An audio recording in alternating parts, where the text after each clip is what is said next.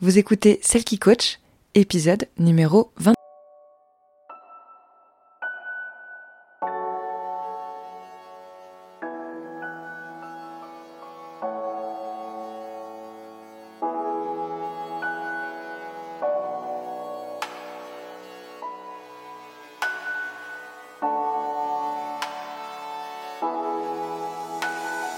Bienvenue Vous écoutez Celle qui coach, l'émission qui vous aide à renouer avec vous-même pour vous épanouir et briller de votre plus bel éclat dans tous les domaines de votre vie.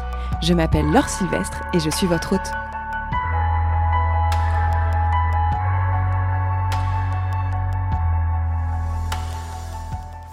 Hello, hello, bienvenue dans ce nouvel épisode de Celle qui coach.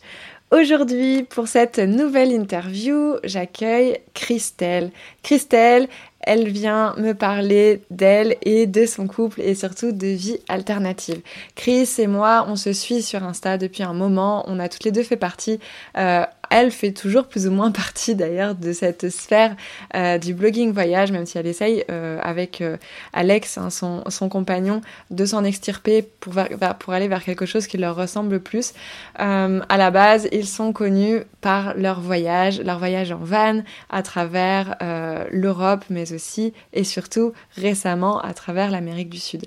J'avais envie de discuter avec Chris aujourd'hui parce que déjà, le voyage, ça fait partie de ces de ces modes de vie qui, m'a toujours intéressée et que j'ai par j'ai enfin c'est un mode de vie pardon que que j'ai euh, que j'ai aimé pendant plusieurs années, que j'ai embrassé pendant plusieurs années, même si aujourd'hui je ne suis plus euh, dans un euh, mode de voyage constant, ça reste quand même une une part de liberté, une part de liberté pardon que j'aime avoir à mon actif.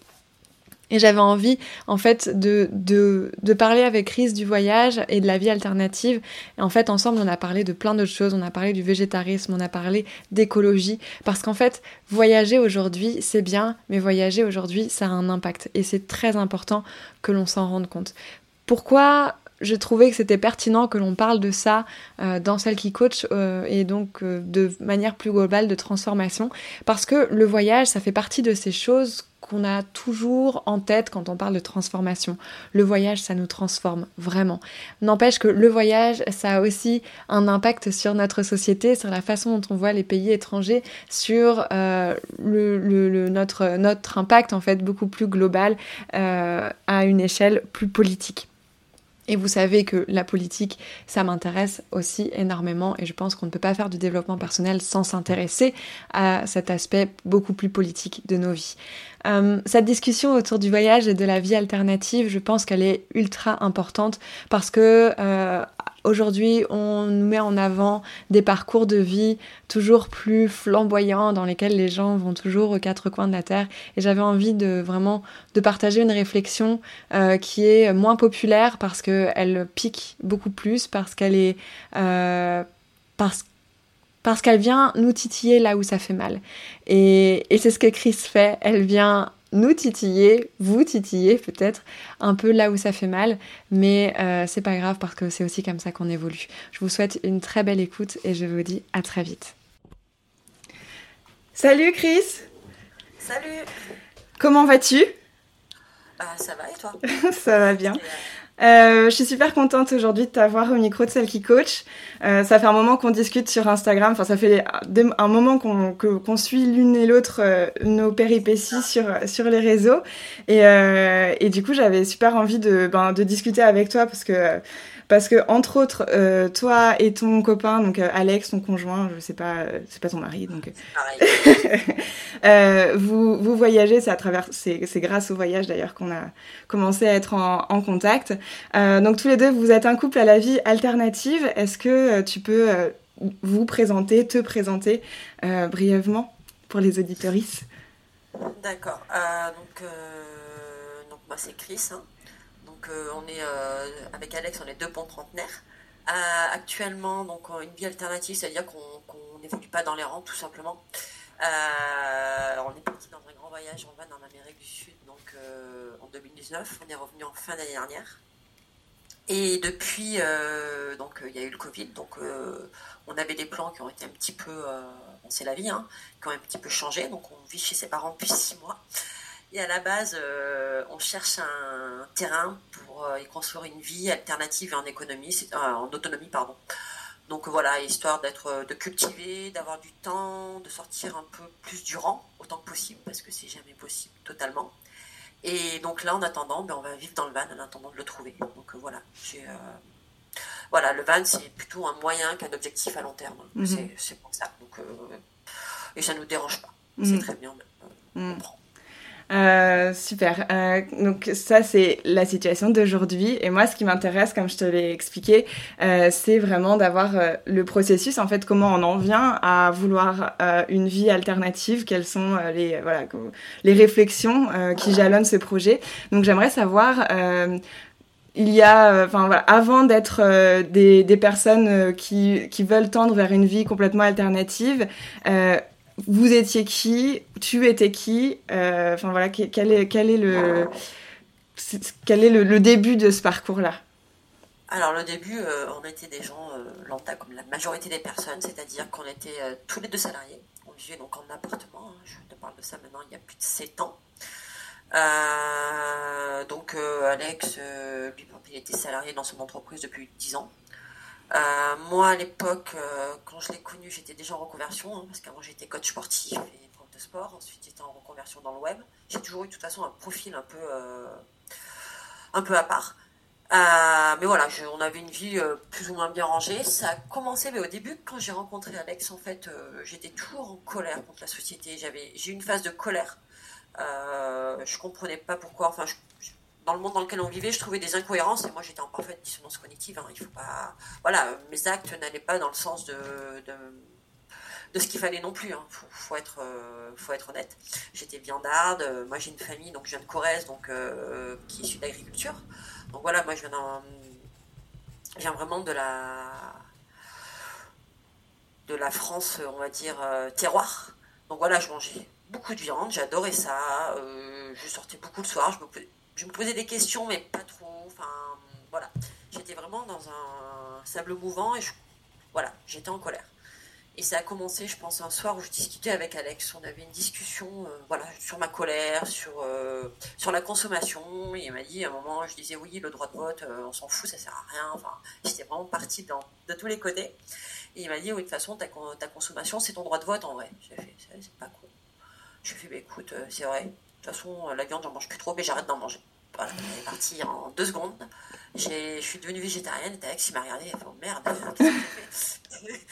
Et du coup, euh, ben, ça a commencé là, c'est-à-dire qu'à partir de cette discussion-là, ben, j'ai plus mangé de viande du jour au lendemain. Ça m'a. Alors, j'ai pas changé le monde, hein, qu'on soit d'accord, mais ça m'a vraiment apaisé de faire ce pas-là, en fait, de dire écoute, ma consommation, elle est problématique, je changerai pas le monde, mais déjà, moi, avec moi-même, ça va vachement mieux.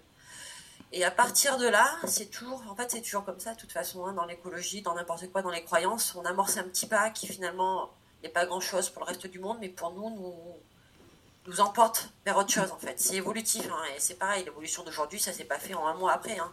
C'est-à-dire, moi, je suis devenue végétarienne. Euh, je savais pas quoi, enfin, je savais pas quoi manger. Je me suis dit, mais qu'est-ce que je vais devenir? Pourquoi j'ai, fait ça? Euh, Je te rappelle que mon alimentation, moi, c'était comme on me l'a appris c'est-à-dire la viande, tout ce qu'il y a autour. Et quand tu m'enlèves la viande, tu fais Ah ben merde. Donc euh, j'ai appris. Ça a pris un peu de temps pour que ce soit naturel, pour que ce soit facile. Hein. Moi j'ai mis euh, deux ans à être une végétarienne, on va dire, épanouie, entre guillemets. C'est. Euh, parce que voilà, la vérité c'est que c'est pas parce qu'on prend une décision et qu'on l'applique qu'on y arrive tout de suite. Non. Moi ça m'a pris du temps à l'accepter à le dire à mes potes aussi, parce que tous des viandards, ma famille aussi, ça a été un vrai coming out. Hein. Et ce qui était un truc gros comme une maison il y a 7 ans est totalement naturel aujourd'hui. Et moi, je l'ai fait par, euh, par choix politique à la base et écologique. C'était pas du tout par conscience animale. Et ça, par contre, aujourd'hui, ça l'est. Mm. C'est venu après. Ça m'a. J'ai jamais aimé la violence et qu'on touche aux animaux, mais j'en mangeais si tu veux. J'avais pas encore cette dimension-là en tête. C'était pas ce qui. Parce que c'est pareil. L'écologie, peu importe l'action, on le fait pas tous pour la même raison et c'est pas grave en fait, euh, tant que ça nous porte. De toute façon, au fur et à mesure de notre évolution, on a accès à d'autres petites portes qui s'ouvrent à côté et on en prend conscience et on y est sensible ou pas. C'est pas grave après. Mm. Chacun fait comme il sent. Mais voilà, moi, au fur et à mesure, ça m'a ouvert la porte de la conscience animale, ces choses-là qui sont venues euh, au fur et à mesure. Mm. Et bon, je suis, j'y suis très très sensible aujourd'hui. Alex, lui, euh, quand je suis devenue végétarienne, au début, bon, il était dubitatif. Hein. et finalement, il s'est dit, bah, écoute, euh, moi, je mange trop de viande. Donc, il a décidé qu'avec moi, bah, il mangerait pareil que moi. Donc, avec moi, il, était, bah, il mange végétarien. Et c'est très bien, ça lui plaît, au contraire. Et il a la viande plutôt sociale, parce qu'on dit pas flexi, enfin flexi, euh, ce terme je le trouve un peu euh, fourre-tout. Mm. Oui, il a la viande sociale, c'est-à-dire que dès qu'il va au resto, qu'il y a des copains, mais il mange son, poisson ou son morceau de viande, mais sinon le reste du temps il n'en mange pas. Mm. Voilà, il se, se met pas de barrière en soi, il tend vraiment à moins en manger, beaucoup moins d'ailleurs, il a vraiment, voilà, c'est, euh, il a fait vraiment aussi un pas dans sa, dans sa consommation aussi, de rien. Mm. Ça a amené des réflexions toute façon, euh, et après, euh, voilà. Ensuite, c'est venu. Je sais pas si je te ah. raconte. Non, bah, je vais, je vais, j'ai une question. Enfin, j'ai déjà quelques questions qui, qui arrivent. Euh, tu parlais de la colère. tu avais de la colère contre quoi Enfin, est-ce que tu arrives à, est-ce que tu sais les choses qui te rendaient vraiment, qui te mettaient vraiment en colère? Mais ce qui me mettait en colère, c'était la société, de voir des gens qui mendiaient, de voir que, notre planète était en train de dépérir, que moi, euh, mes actions, enfin, au quotidien, ce que je faisais, ça n'avait pas d'impact. Et euh, ça peut paraître con parce que maintenant on est tous sensibilisés à l'écologie ou quoi, mais il y a une dizaine d'années, c'était pas un sujet qu'on mettait sur la table. Et moi j'étais un peu désemparée. Je fais, en plus, ça n'a pas été du tout ma culture. Je viens pas d'une famille écolo, viens d'une famille très très modeste qui n'a jamais pris l'avion en soi qui voilà qui a, qui a acheté euh, très bon marché éco qui mangeait de la viande. Enfin voilà c'était pas enfin de toute façon je pense que c'était pas la considération de ma mère de penser écologie mm. mais ça n'est toujours pas et c'est pas grave. Et mais voilà du coup j'ai pas été sensibilisée à tout ça. Et donc du coup là ça m'est revenu au fur et à mesure et euh, et du coup euh, voilà je me je me putain, du coup du coup de, c'est pas grave. Donc tu étais en colère contre ça, tu, de faire partie d'un système que tu n'arrivais pas à, à, comprendre et en même temps tu tu savais qu'il y avait des choses qui. Ouais, ouais. J'étais vraiment en colère contre le système et contre moi-même, puisque c'est bien beau d'être en colère, mais bon, toi, tu, je participais au système et je faisais rien pour l'améliorer, le faire avancer. Je, voilà, c'était vraiment une colère globale euh, contre tout, contre, euh, contre ce qui allait pas, et mes dissonances à moi qui fait que le système me posait de questions finalement. Mmh, mmh, mmh. Ouais. Et, euh, tu... J'étais un peu désemparée. Ouais, je, comprends complètement cet aspect-là euh, de. Euh, enfin, c'est marrant parce que du coup, le, parcours, il est. Enfin, même si au final, il est un peu différent. Enfin, pas forcément aussi différent, mais, euh, mais en tout cas, le végétarisme, bah, ça a été aussi ma porte d'entrée, enfin, en tout cas, vers une plus grande conscience de, de ce qui se passe. Et, et finalement, un moyen, pas forcément le plus facile, mais le plus. Enfin, le plus facile à la portée individuelle parce que ben, c'était la seule action qui me paraissait concrète et euh, ouais, qui me paraissait concrète et sur laquelle je pouvais vraiment avoir un impact euh, direct quoi, euh, à faire pour pouvoir essayer de changer des choses autour de moi sans vraiment trop savoir ce qu'il y avait à changer. quoi. C'est est-ce que tu... Ouais. Non, non, mais c'est ça. Et en plus, vu que je mangeais de moins en moins de viande et de poisson parce que ça coûtait trop cher et qu'à mm. l'époque, la thune, c'était pas trop ça. Hein, parce mm. que c'est un argument aussi. Tu te dis, bon, mais devenir végétarien, finalement, ça me fait des économies dans les courses parce que de toute façon, j'en achète une fois par semaine, tu vois, à la fin. Mais euh, et finalement, euh, c'était ouais, c'était la porte d'entrée la plus simple pour moi, en tout cas. Pas socialement. Socialement, c'était compliqué. Oui. Très compliqué. Mais individuellement, moi, avec moi, c'était simple. Ça a été la, la plus facile. Quoique. N'empêche, tu as quand même une sacrée force d'esprit parce que tu, tu dis que tu as été euh, végétarienne pendant deux ans. Enfin, au bout de deux ans, simplement, enfin, euh, pardon, au bout de deux ans, oui, mais qu'au bout de deux ans seulement, tu as commencé à te sentir vraiment épanoui dans ton végétarisme, ça veut dire que pendant deux ans, tu subissais, tu subissais ça, mais que tu te disais quand même, il faut que je fasse ça, enfin, genre que t'arrivais, tu, tu avais l'impression de le subir quand même pendant deux ans ou... Je le subis encore, là, de rien. En fait, individuellement, ça, ça a été mieux au bout de deux ans, parce que déjà, mais, le fait qu'Alex euh, soit avec moi, me soutienne dans mes choix, parce que c'est important quand tu y à deux, tes décisions impactent forcément l'autre, mm. même si. Alors, tu peux en avoir rien à foutre, hein, c'est un choix et c'est très bien. Mais bon, là, on était deux, alors autant que qu'on s'accorde le mieux possible, quoi. C'est beaucoup plus simple pour tout le monde. Donc, du coup, le fait qu'il ait décidé de devenir végétarien avec moi à la maison, ça a été beaucoup plus simple. Donc, du coup, en fait, euh, on a on a, on a cherché tous les deux. Moi aussi, j'ai fait beaucoup de recherches de mon côté, savoir l'alimentation, comment faire, quoi manger, par quoi remplacer telle chose. Au départ, ça aide bien. les simili carnés, on n'en mange pas, mais au départ, ça m'a un petit peu aidé. Hein. c'est là, autant s'en servir. Le temps qu'on trouve ses marques. Trouver, donc, trouver les bons accords alimentaires, se dire, allez, comment, enfin, comment ne pas avoir de carence, c'est ce qui fait le plus flipper quand on devient végétarien. Et finalement, on se rend compte quand on regarde les bonnes études que euh, manger du soja une fois par semaine, ça ne tue personne. Sinon, en Asie, ils auraient tous des gros seins qui pendent, on est bien d'accord. Mm, hein. mm, mm, euh, que euh, c'est pas que finalement, tu n'as pas besoin de faire des mélanges de l'espace. finalement, si tu manges un peu de tout en permanence, c'est très bien. Nous, on n'a pas été malade depuis plus de. Enfin, moi, depuis que je suis végétarienne, j'ai pas été chez médecin pour une crème ou quoi que ce soit. Et Alex, il était toujours malade à l'époque, et l'hiver, il avait toujours des petites angines, des choses comme ça. Depuis qu'il s'est mis au, qu'il a végétalisé son alimentation plutôt, bah, il a plus tout ça. Ah Mais ça, c'est pas l'arrêt de la viande qui est mauvais, c'est juste qu'on mange beaucoup plus varié et on mange mieux. Mais ça demande de l'investissement en temps, en recherche, en argent aussi, parce que tu trouves pas forcément tout au même endroit. Enfin, c'est, euh, mais ça coûte pas forcément plus cher. Mais par contre, le temps, tu te compenses par le temps. Ouais, ouais. Euh, et, ça, c'est toutes ces réflexions-là, parce que c'est des choses que tu as appris euh, du coup en faisant. Enfin, tu t'es rendu compte que ça prenait plus de temps, tu t'es rendu compte de. Enfin, voilà, le temps de recherche, tu t'es aussi rendu compte que tu avais du temps de faire ces recherches-là pour pouvoir mieux apprendre et tout ça. Euh... À l'époque, je l'avais pas forcément, honnêtement, quand j'étais euh, coach ou en reconversion, que j'avais des deuxièmes nuits, hein, mais parce que j'étais célibataire ou je vivais toute seule dans mon appartement. Avant, on vivait pas encore au début ensemble avec Alex. Donc, voilà, j'étais un oiseau de nuit quand souvent, quand, de toute façon, quand euh, voilà, je, veillais, mais ça me demandait beaucoup, beaucoup de temps. Euh, mais c'est parce que j'avais pas d'enfant. Oui, voilà. C'est ça, c'est important. Enfin, ça, tu t'en es rendu compte à quel moment de, de ce. En fait, de l'investissement, de la charge mentale que ça représente et que, ben, que toi, tu pouvais te permettre d'avoir parce que, parce que ta vie faisait que tu pouvais l'avoir euh, et, et, que, et que pour d'autres personnes, ouais. En vrai, je m'en suis rendu compte il y a 3-4 ans. Enfin, sur l'échelle de, de évolution, on va dire que c'est assez récent quand même. C'est qu'au départ, euh, quand, tu te, quand toi tu deviens euh, euh, végétarien, écolo, tout ce que tu veux, tout ce qui est qui a trait autour de l'écologie en tout cas, tu as l'impression que si toi tu y arrivais, tout le monde peut y arriver. Et ça part d'un bon sentiment en fait. Parce que tu dis, bon, moi je suis pas meilleur que, que les autres, donc si je le fais, les autres le font, tu vois. Enfin, et donc, du coup, tu, tu as tendance donc à pousser les autres tu as tendance aussi à avoir le jugement facile et c'est vraiment un revers qui est, euh, qui est moche mm. parce que bon, parce qu'en fait c'est pas le cas. En fait, au fur et à mesure, en force de lecture, parce que j'y suis pas arrivée toute seule, des fois la recherche ça suffit pas. Hein, c'est bien de lire des personnes qui ont des avis un peu plus euh, radicaux que le tien. Mm. Et tu te rends compte que ben non, la mère de famille qui a ses enfants euh, n'a pas forcément le temps parce qu'elle a autre chose à penser au quotidien. Tu te rends mm. compte que l'argent c'est hyper compliqué aussi. Et moi, j'ai été en manque d'argent à l'époque. Euh, je l'ai connu, je vivais à une époque avec 700 euros par mois, avec un appartement, un loyer à 500.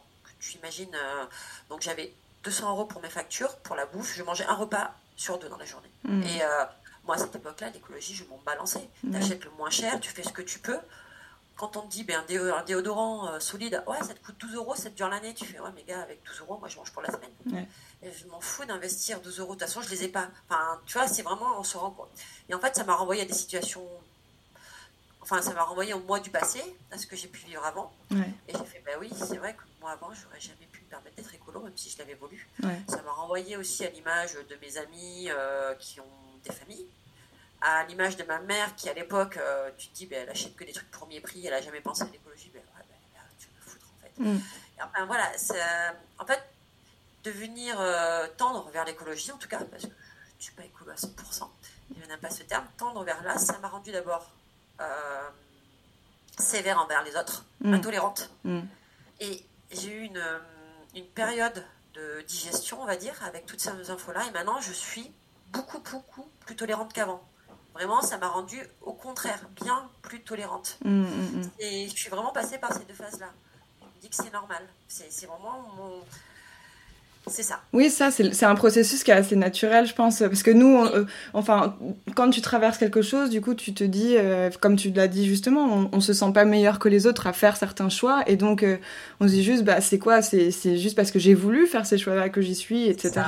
Et il y a un discours, et, moi, c'est ce que, enfin, d'ailleurs, dans le tout premier épisode du, du podcast, je disais que je voulais pas faire du développement personnel bullshit. Et c'était un petit peu ce, cette chose-là que j'entends, de dire qu'il suffit juste de le vouloir. Non, il suffit pas juste de vouloir les choses et que, en fait, des fois, avant de réussir à le vouloir, il faut déjà réussir à l'envisager dans un environnement dans lequel énormément de choses sont absolument inenvisageables. Euh, et, c'est toute la notion des privilèges, hein, notamment, euh, enfin, dont on, parle régulièrement. Oui, bah, vas-y, je te laisse la parole dessus. Ah, non, non, non c'est ça, l'écologie euh, de base, c'est un un hobby, entre guillemets, de privilégier dans tous les cas, de privilégier blanc parce qu'on a de l'argent, parce qu'on a le temps. Parce que euh, il faut dire aussi que les premiers pas euh, dans l'écologie sont les plus valorisants. C'est-à-dire que tu deviens végétarien, c'est cool finalement. Quand tu es végétarien, tu arrives quand même plus ou moins à vivre parce que les gens après que tu rencontres disent Bon, ça va, t'es pas vegan. Tu es encore bien placé, tu as la bonne image, tu es fier de toi. Ensuite, tu passes naturellement au zéro déchet. Tu te dis Allez, c'est les déchets, c'est problématique comment faire? Donc euh, du coup, ben, c'est cool. Tu t'achètes des produits euh, qui sont bien, qui sont valorisants, c'est agréable, tu gardes quand même les avantages et tu as un double avantage, c'est-à-dire que tu te fais plaisir et en plus c'est bien pour la planète, alors sauf que ça coûte une blinde. Et euh, pareil pour l'alimentation, manger bio, ça coûte cher. Alors même le bio de Carrefour, quand t'es pauvre, t'as pas les moyens, hein. les gens ils vont à l'éco plus, hein, enfin ou marque du magasin concerné. pareil, acheter ces des légumes en vrac, faut trouver de bons magasins, il faut avoir le temps, faut se déplacer. Enfin, c'est vraiment quelque chose qui. Et c'est pareil, ça demande du temps, ça demande potentiellement quand même de l'argent pour que ce soit plus simple. Euh, parce qu'il y a toujours des gens qui diront euh, manger bio c'est moins cher, bah ouais, ben, trouve-moi le temps de le faire. Mm. C'est juste ça, et ça tout le monde ne l'a pas. Mm, mm, et c'est encore une fois valorisant parce qu'on se fait plaisir à soi-même en fait. Donc en se faisant plaisir à soi-même, tu te rends compte que tu fais plaisir aux autres, alors là c'est double bénéf. Mais, euh, mais bon, après c'est peut-être la moindre des choses, puisque de toute façon, on est les sociétés qui polluent le plus, qui, qui sont plus responsables de tous les maux de la planète, mm, mm. Euh, en collectif. Il hein, ne faut pas se prendre, faut pas le prendre pour soi en individuel. Moi, je le prends pas pour moi. Je sais que je suis dans un système et c'est notre système qui est responsable de ça. Mm. Donc, c'est bien de faire ces gestes-là, parce que voilà, c'est quand tu as de l'argent et que tu as du temps, de l'argent entre guillemets, hein, je ne parle pas juste d'être un cadre, enfin même pas un freelance qui gagne. On peut y arriver quand on faut, faut définir la richesse, c'est compliqué. Oui, et puis ça, ça, dépend. Enfin, je veux dire, moi je vois, moi, moi j'arrive à être végétarienne et à aller m'acheter euh, euh, pas tous les mois, mais à certains mois d'aller m'acheter euh, certaines choses à, la Biocop. Euh, je gagne pas beaucoup d'argent, mais je sais que je peux le faire parce que euh, j'ai pas d'enfants, parce que je vis dans une ville dans laquelle les loyers sont pas si chers que ça, que j'ai pas besoin d'utiliser beaucoup ma voiture. Bah, par exemple, maintenant que je dois utiliser ma voiture quasiment quotidiennement, que j'ai un chien, ben je vais beaucoup moins à la Biocop. et enfin voilà, il y a c'est ça dépend. Et pourtant, mon, mon salaire n'a pas augmenté, voire même, enfin non, il, enfin, on va dire qu'il est resté euh, tout pareil, mon salaire, mes revenus. Mais euh, ouais, tout, tout, dépend de, du moment que tu es dans ta vie, de, des charges que tu as à un moment donné et pas à un autre. Et, c'est euh, ça, et tes choix en tant que privilégié, parce qu'on a une société qui le permet en fait, et toutes les sociétés ne le permettent pas en fait. dans notre société, à notre niveau, on peut le faire soit tout le temps, soit de temps en temps. C'est vrai que, et après, chacun se module. Ouais. Oui, puisque même par exemple le fait d'habiter en ville, enfin clairement euh, des Parisiens n'auront pas du tout les mêmes euh, les mêmes marges de manœuvre que euh, ben, même moi qui vis en ville mais qui suis très proche de la campagne. en fait, c'est très simple d'aller trouver aux producteurs ou faire de la cueillette, alors que dans Paris, ça, ça va, enfin c'est impossible, c'est quasiment impossible quoi. Ou alors faut faut être faut connaître vraiment les bons endroits et, et avoir pas mal d'argent à y dépenser parce que tout est plus cher là-bas. Donc voilà, c'est y a des... après faut pas non plus se reposer là-dessus à se dire euh, non, mais de toute façon, je peux pas parce que moi, c'est trop compliqué. À certains moments, il y a aussi euh, une responsabilité personnelle, je pense, à faire certaines choses dans certains, dans certains cadres. Il faut pas non plus flageller parce qu'on n'arrive pas à faire ça ou parce qu'on mange pas suffisamment comme ci ou pas suffisamment comme ça, quoi. C'est ça, en fait. L'écologie, si tu as les moyens et le temps de le faire, pour moi, tu dois le faire. Enfin, c'est une base en fait, tu changeras pas le monde avec ça. En fait, il faut pas s'arrêter là. Si tu n'as pas les moyens, pas le temps, que tu n'arrives pas à le faire parfaitement, c'est pas grave. Mais je pense qu'on a le devoir d'essayer, en tout cas. Mm, mm, mm. En fait, c'est ça. On a le devoir d'essayer Et encore plus si on a de l'argent et du temps. Parce que de toute façon, ceux qui ont de l'argent et du temps font partie des personnes qui voyagent beaucoup, qui utilisent leur voiture tous les jours, qui mangent de la viande. Donc, euh, en tant que ces, ces personnes-là, puisque moi j'étais, enfin, j'en ai fait partie avant. hein, enfin, voilà, je m'en écarte pas. hein, c'est, euh, je me dis que on a les moyens, si on a les moyens d'agir, c'est à nous de le faire parce qu'on est un peu responsable d'alimenter ce système en fait sans se poser de questions. Voilà. Après, il faut pas en faire non plus un cheval de bataille. C'est-à-dire que pareil, j'ai lâché du lest par rapport à ça. Pour nous, ça a été une porte d'entrée. C'est-à-dire que bah, j'étais la fille, donc j'ai fait rentrer l'écologie dans le foyer. Alex, on en parle. hein, il est, il- on en a parlé. Il est totalement d'accord avec ça. Que c'est par moi qui qu'on en a parlé, qui s'y est mis aussi.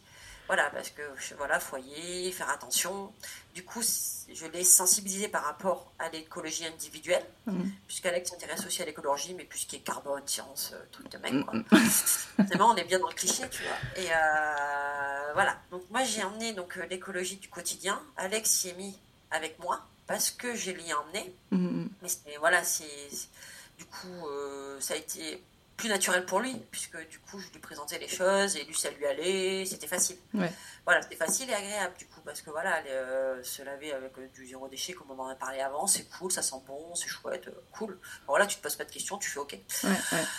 Et mais après, voilà, s'arrêter ici, je- en fait, après, j'ai évolué dans le sens où je me suis dit, OK, je fais du zéro déchet, enfin, au mieux que je peux, hein, attention, hein, je, je ne suis toujours pas irréprochable et je ne compte pas l'être, c'est pas possible, enfin, j'ai pas encore les moyens euh, de temps et financiers pour l'être totalement, enfin, c'est pas possible, Euh, même si j'aimerais y tendre un jour.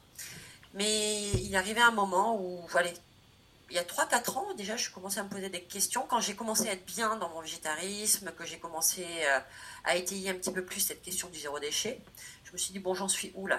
Comment ça se passe en fait Mhm, maintenant? Et je me suis rendu compte qu'à l'époque, avec Alex, on voyageait pas mal quand on s'est connus en fait. Enfin, avant de le connaître, moi, j'avais pas voyagé beaucoup parce que ma famille n'a jamais voyagé. Moi, j'ai pris mon premier avion à 30 ans. Donc, c'est pareil, moi, j'ai eu une évolution de ce côté-là. C'est-à-dire qu'au début, j'ai eu honte. C'est-à-dire que moi, euh, passé la trentaine, j'avais jamais pris un seul avion et toutes les personnes autour de moi avaient voyagé, sauf Mhm. moi, Mhm. en avion. Euh, c'est vraiment, pour te dire, mon cadeau de mes 30 ans, je me suis fait un voyage à Rome toute seule. J'ai pris l'avion pour la première fois de ma vie. Euh, alors maintenant, est-ce que j'en suis fière, est-ce que j'en suis pas fière? Bon, c'est même pas, le même pas la question. grave. ouais, ouais. Non, mais c'est l'évolution qui est intéressante. Du coup, Ouais. c'est que j'avais jamais pris l'avion par. mon- Au début, c'était par moyen quand j'étais jeune. Après, c'était pas forcément dans ma culture en fait. Et je m'en passais très bien. Je faisais ça en voiture, à pied, en bus. Je me... Enfin, je me... en, plus, je me débrouillais. Enfin, c'était vraiment. euh, Ça m'allait. Et quand j'ai commencé à me comparer aux autres et à la vie qu'ils avaient, ça a été... c'est devenu problématique. Donc après, ben, quand tu rencontres Alex, souvent quand tu te mets en couple, ben, j'ai voulu aussi vivre l'aventure, prendre l'avion. On a pris l'avion un petit peu en Europe. Euh, sur le coup, ça m'a fait plaisir. Maintenant, ben, on s'est dit qu'on a fait des conneries. Enfin, tu vois, enfin, on va pas non plus. euh, enfin, quand tu sais pas, tu vas pas non plus te, te mettre des coups de fouet, c'est pas grave, ça Mhm, arrive. mhm.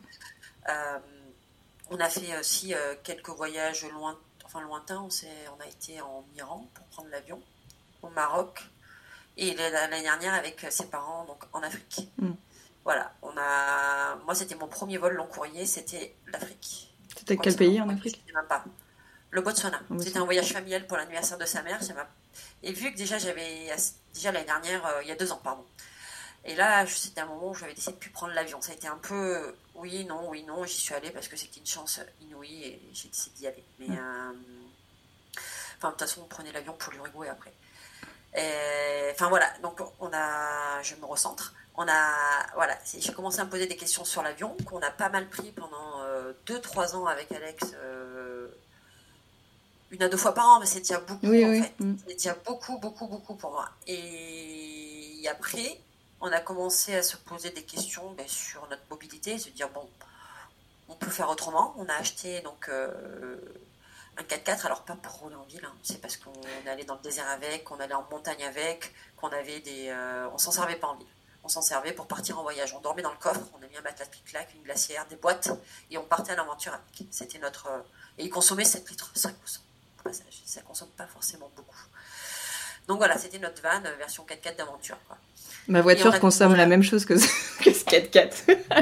Oui, c'est en fait, il est diabolisé, ça dépend en fait ce que t'en fais. Alors c'est. Ouais, ouais, pour ma voiture c'est beaucoup, mais pour un 4x4 du coup, ça peut paraître pas si énorme que ça quoi. Bah, on a un van actuellement qui a une très bonne image, il consomme 10 litres au 100. En fait, en moyenne, on est pire qu'avant. En fait, si, tu te consacres aux chiffres, on n'est pas meilleur qu'avant par, enfin, par mm, rapport mm, à ce, mm, à ce critère-là. Mais voilà. Et du coup, quand on a découvert le 4x4, du coup, du coup, du coup, euh, on a commencé à découvrir ben, la vie un petit peu nomade, aventure, et on a, découvert que c'était un mode de voyage qui nous plaisait beaucoup. Alors à ce moment-là, on n'avait pas nécessairement mis une croix sur l'avion, hein, c'était pas du tout le propos, mais naturellement, on a commencé à tendre vers ce mode de vie un mm. peu plus lent, entre guillemets, parce que c'est pareil, à l'époque, euh, quand on était encore en entreprise, euh, les congés payés, tu les inventes pas. Hein, cinq semaines et tu peux pas en sortir. Je veux dire, euh, le voyage long est un privilège. Hein, on s'en rend compte aussi maintenant. Euh, tout le monde n'est pas freelance, tout le monde n'a pas les moyens de se dégager du temps. Et tous les freelances n'ont pas les moyens de se dégager du mm, temps. Mm, c'est mm. pareil. Voilà, il faut bien en avoir conscience. Donc, mais on a découvert un voyage, on allait en Europe, on allait en Espagne, ça nous plaisait trop, trop, trop, trop. Donc ça a amorcé déjà notre côté vie un peu voyage alternatif on va dire. Mhm. C'est en 2000, euh, on a commencé à y réfléchir fin 2016 et c'est en 2017 qu'on l'a vraiment fait. Mhm. On avait emprunté le van d'un copain en 2016 pour, pour, euh, pour expérimenter, pour voir si ça nous plairait. On a tout de suite accroché. En 2017, c'est là où on a commencé donc, à, avoir le 4x4 et partir euh, donc jusqu'au Maroc, aller dans le Sahara, aller dans la montagne avec, aller jusqu'en Slovénie, dans les Dolomites. Et c'était la vie un peu simple à la route, quand on vivait dehors par contre. Hein. On avait une douche euh, décathlon, on avait donc un matelas, et en fait on dormait dans le van et on vivait toujours à l'extérieur. Quand il pleuvait, c'était un peu folklore, mais mm, euh, mm, mm. ça nous plaisait beaucoup. Et, et, donc on a commencé donc, euh, voilà, à, voyager de cette façon-là, et au bout d'un moment, je me posais encore des questions. Et je me suis dit, en fait, si on a les moyens de voyager de cette façon-là, qu'il y a la, il y a la voiture, il y a le van, il y a le train, alors peu importe l'impact de chacun, c'est pas encore le propos. En fait, c'est, pourquoi on prend l'avion finalement. Parce que j'ai commencé à m'interroger sur l'avion, à son impact, et je me suis aperçu que, d'après mes lectures, hein, toujours je m'en suis aperçu grâce aux autres, aux discours des autres, des discours qui me dérangeaient, qui me mettaient mal à l'aise au départ, et c'est normal, je pense, parce qu'on se sent, ça nous attaque un peu dans notre fierté, dans notre ego. On se sent de mauvaises personnes quand on écoute euh, le discours des autres. On se dit putain, je suis une mauvaise personne et on n'a pas envie de les écouter, mais c'est pas contre nous en fait. Mm, mm faut, faut réussir à s'en détacher. Moi, ça a mis un peu de temps aussi. Hein. Je ne suis pas parfaite, hein, loin de là. Quand j'ai écouté ces discours au départ, c'était malaisant pour moi. putain. Et si ça nous crée un malaise, c'est qu'on est sur la bonne voie finalement. Parce qu'on se pose des questions, on est toujours en dissonance. Et on se dit, bon. Et, euh, par contre, de façon naturelle, j'ai pas trop de mal à me remettre en question. J'ai plus tendance à trop le faire. Mm. Et je me suis mis face à mon malaise. J'ai fait, bon, ben, il faut y aller, quoi. dans le truc, ah, mais c'est un peu comme ça. J'ai bon, j'ai tendance à dire bon, il y a un problème, il faut, y aller. Et du coup, je me suis mis face à ça et je me suis rendu compte que l'avion, ça te détruisait, en fait, euh, ça foutait en l'air tous les petits gestes que j'avais mis au quotidien. Prendre l'avion, en fait, ça, ça foutait tout. Question carbone déjà, au niveau du carbone, ça te. Voilà, ça t'efface tout ce que tu as mis en place au quotidien. Ton végétarisme, le zéro déchet. Euh. Et quand tu vois l'investissement et le temps que ça te demande, même quand c'est facilité par ta situation sociale, tu fais putain quoi, c'est euh, c'est ballot. Tout ça pour rien, ouais. Mais c'est ça, et ensuite, il y, avait ce côté-là, et je me suis rendu compte aussi de dire attends, donc je suis privilégiée, je fais des efforts au quotidien, et l'avion, on n'est que 10% le prendre dans le monde. Euh, total, je crois que ça représente 5% des émissions mmh. GES, et pour une pratique de loisir, que pour seulement 10% de la population, c'est énorme. Donc tu te dis, moi, en tant que personne privilégiée, euh, je fais du zéro déchet, je me, on va dire que je me, euh, j'ai perdu mon mot. Je, mets un pansement sur les mots que je fais en prenant l'avion, tu vois, c'est cool et je continue finalement à aller à l'autre bout du, enfin à l'autre bout du monde entre guillemets. Hein. il y a toujours des, référentiels, plus ou moins, mais on n'en est pas là. C'est, une expression, mais c'était un peu le cas. Aller à l'autre bout du monde, je prends l'avion, je alors que, en fait, c'est débile. Et là, je me suis mis face à une autre dissonance, c'est-à-dire bah, pourquoi faire ça si je prends l'avion? Ouais. Et est-ce que t'as pas le, enfin, ce qu'on entend souvent euh, dans le, le, discours de je, enfin, parce que moi je commence, enfin, on en avait déjà parlé, enfin, je commence, ça fait quand même pas mal de temps que je commence à me poser la question de, de l'avion, mais finalement, dans les faits, je l'ai pas pris depuis longtemps, et j'espère ne pas avoir à le reprendre, sauf pour aller voir ma famille. Euh, et la question, enfin, la chose qui revient souvent quand on parle du fait de ne plus prendre l'avion, c'est les personnes qui disent mais moi je, je peux pas, je suis passionnée par le voyage. Toi tu toi tu tu, tu voyageais, enfin vous voyagiez, euh, voilà, euh, de régulièrement avec votre votre 4x4. Vous adoriez ça, donc on peut on peut enfin voilà, c'est une passion aussi pour le voyage que vous avez. Euh, comment est-ce que toi tu réponds à ça Enfin, est-ce que tu t'es confronté toi-même à ça, genre ouais mais si je prends plus l'avion, alors j'adore voyager, comment je vais faire ou pas et, ah, et... encore plus pour moi et encore plus pour Alex. Après il y a eu deux temps dans notre et encore. Après, la passion du voyage, je trouve ça un peu c'est bizarre comme expression. Enfin, on a la passion de la photographie, d'un loisir, le voyage, une si, ça me fait penser au sport de riche, la chasse à la cour, des trucs comme ça en fait. Euh, la passion, non, c'est pas une passion. On aime voyager, mais c'est pas une passion non plus. Enfin, mm, mm, mm. Je trouve ça bizarre en fait. il y a, aussi beaucoup de gens qui disent qu'ils ont besoin de voyager. Enfin, moi, je, je, je m'exprimerai pas forcément là-dessus. mais... Privilège. Un privilège, c'est quand tu as de l'argent, du temps, tu peux faire des choses. Euh, tu es en haut de la pyramide de Maslow, quoi. Tu t'octroies des, des, des, libertés par rapport aux autres. Euh, un droit, c'est enfin, c'est pas un droit en fait. Euh, un droit, c'est manger, c'est boire, c'est vivre dignement, c'est euh, pouvoir bouger d'un point à l'autre, mais t'es pas obligé de prendre l'avion pour bouger d'un point à l'autre. C'est ça, c'est pas en fait l'avion, c'est un privilège, c'est pas un droit. Mm, mm, mm. On t'interdit pas d'aller à l'autre bout du monde en soi. Il n'y a aucune interdiction, donc euh, ton, ta liberté, ton droit, il est toujours là. Par contre, c'est ton moyen qui est un privilège de le faire. Prendre l'avion pour y arriver deux fois plus vite parce que tu as le temps, tu as les moyens, que tu as tes congés, ça reste un privilège. Et si ton privilège, euh, ou si ta liberté fait du mal aux autres dans le monde, c'est plus une liberté. Mm, mm, mm. il faut se poser des questions par rapport à ça. Personne t'empêche de voyager en soi. Mais c'est à toi, selon ta situation, de décider du moyen que tu vas prendre pour bouger. Et là, par contre, c'est pareil, ça t'arrive dans une autre... Euh, dans une autre, euh, on va dire, euh, dimension. Quand on est parti en Amérique du Sud, en fait, on a pris l'avion pour y aller parce qu'on n'avait pas le choix. Parce qu'on a travers donc on a voyagé à travers la 14 mois en Amérique du Sud avec notre van, par contre. Et en fait, on voulait prendre le bateau à la base, y mettre un bateau commercial, voilà, qui était déjà dédié à autre chose, et s'y mettre avec le, van et partir en bateau. C'était 3000 euros par personne et on n'avait absolument pas les moyens. Enfin, clairement, là, tu dis, ben, ok, donc on a décidé de prendre l'avion par euh, là parce qu'on n'avait pas les moyens et on avait envie de vivre ce rêve. Hein. c'est un rêve un peu égoïste. Hein. on a marqué sur la page de présentation du blog. C'est tout à fait assumé. C'est un voilà, c'est égoïste, mais ça nous a fait plaisir aussi. Mhm. Et on voulait revenir sans avion. En fait, l'idée c'était de vendre le van en Amérique du Sud à la base ou le faire ramener. Enfin, on avait plusieurs plans et on voulait à la limite faire du bateau stop, revenir en voilier. On voulait tenter autre chose en fait. Dans l'idée. Après, on savait, ça se dessine au fur et à mesure et tu sais jamais comment ça va se passer à la fin. Je savais pas qu'il allait avoir le Covid. Mais dans l'idée, c'était ça. On en avait parlé, on aurait bien aimé. Il se trouve qu'on a eu le Covid, qu'on a eu tous ces trucs-là, que les frontières étaient fermées, que on a ramené le camion par container finalement parce que container commercial, hein. hmm. parce que finalement on voulait pas s'en libérer, qu'on voulait pas le laisser coincer là-bas parce que ça aurait été le cas, il serait toujours là-bas coincé et nous on serait coincé aussi. Hmm. Donc ça a été une bonne décision et on est revenu en avion parce que de toute façon il n'y avait pas le choix. Oui, il n'y avait pas le choix. Et même si la décision était prise, on ne s'est pas mis un coup de fouet pour autant. Mmh. Voilà, faut, faut, à un moment, il faut être aussi euh, flexible. Il y a un système, et si toi tu sors à un moment du système parce que, euh, comme quoi, moi je suis végétarienne et des fois je mange des Saint-Jacques à Noël parce que ça facilite le travail de ma mère, bah, je le fais. Tu vois, mmh, c'est mmh, pas grave. Ça ne remet pas en question mon mode de vie, mes convictions. Là, j'arrive maintenant à, balancer sur ça. On a pris un autre vol. Et l'avion, voilà, ça a été simple. Bah, c'est pas comme le végétarisme. Du jour au lendemain, je fais OK, l'avion c'est nul, j'arrête de le prendre. Ah, ça a été, enfin, moi, je suis, voilà, j'ai un truc, je le pose sur la table, c'est fait. Alex, ça a été très facile pour le coup. Il a fait, mais attends, euh, moi j'ai pas envie au départ. Il fait, t'as pris ta décision. Je suis, mais. moi, je l'ai décidé pour moi et je t'empêche pas de le prendre. bon, mais forcément. On n'est pas, ouais, t'es pas sur les mêmes, les, mêmes échelles de voyage, quoi. Oui, c'est que quand t'es en couple, moi je ne l'empêche pas de le prendre si tu veux, mais il me dit oui, mais tous les deux. Si mm, mm, mm. on a pris l'habitude de voyager à deux, et c'est vrai que si moi je veux pas le prendre, il le prend pas. Donc au départ, ça a été fait, ouais, tu as pris la décision pour deux. Je sais pas, non, à la base, je l'ai prise pour moi. Enfin, à un moment, je l'ai prise vraiment pour moi. Et c'est vrai que ça, lui, ça l'impacte parce qu'on est deux, mais.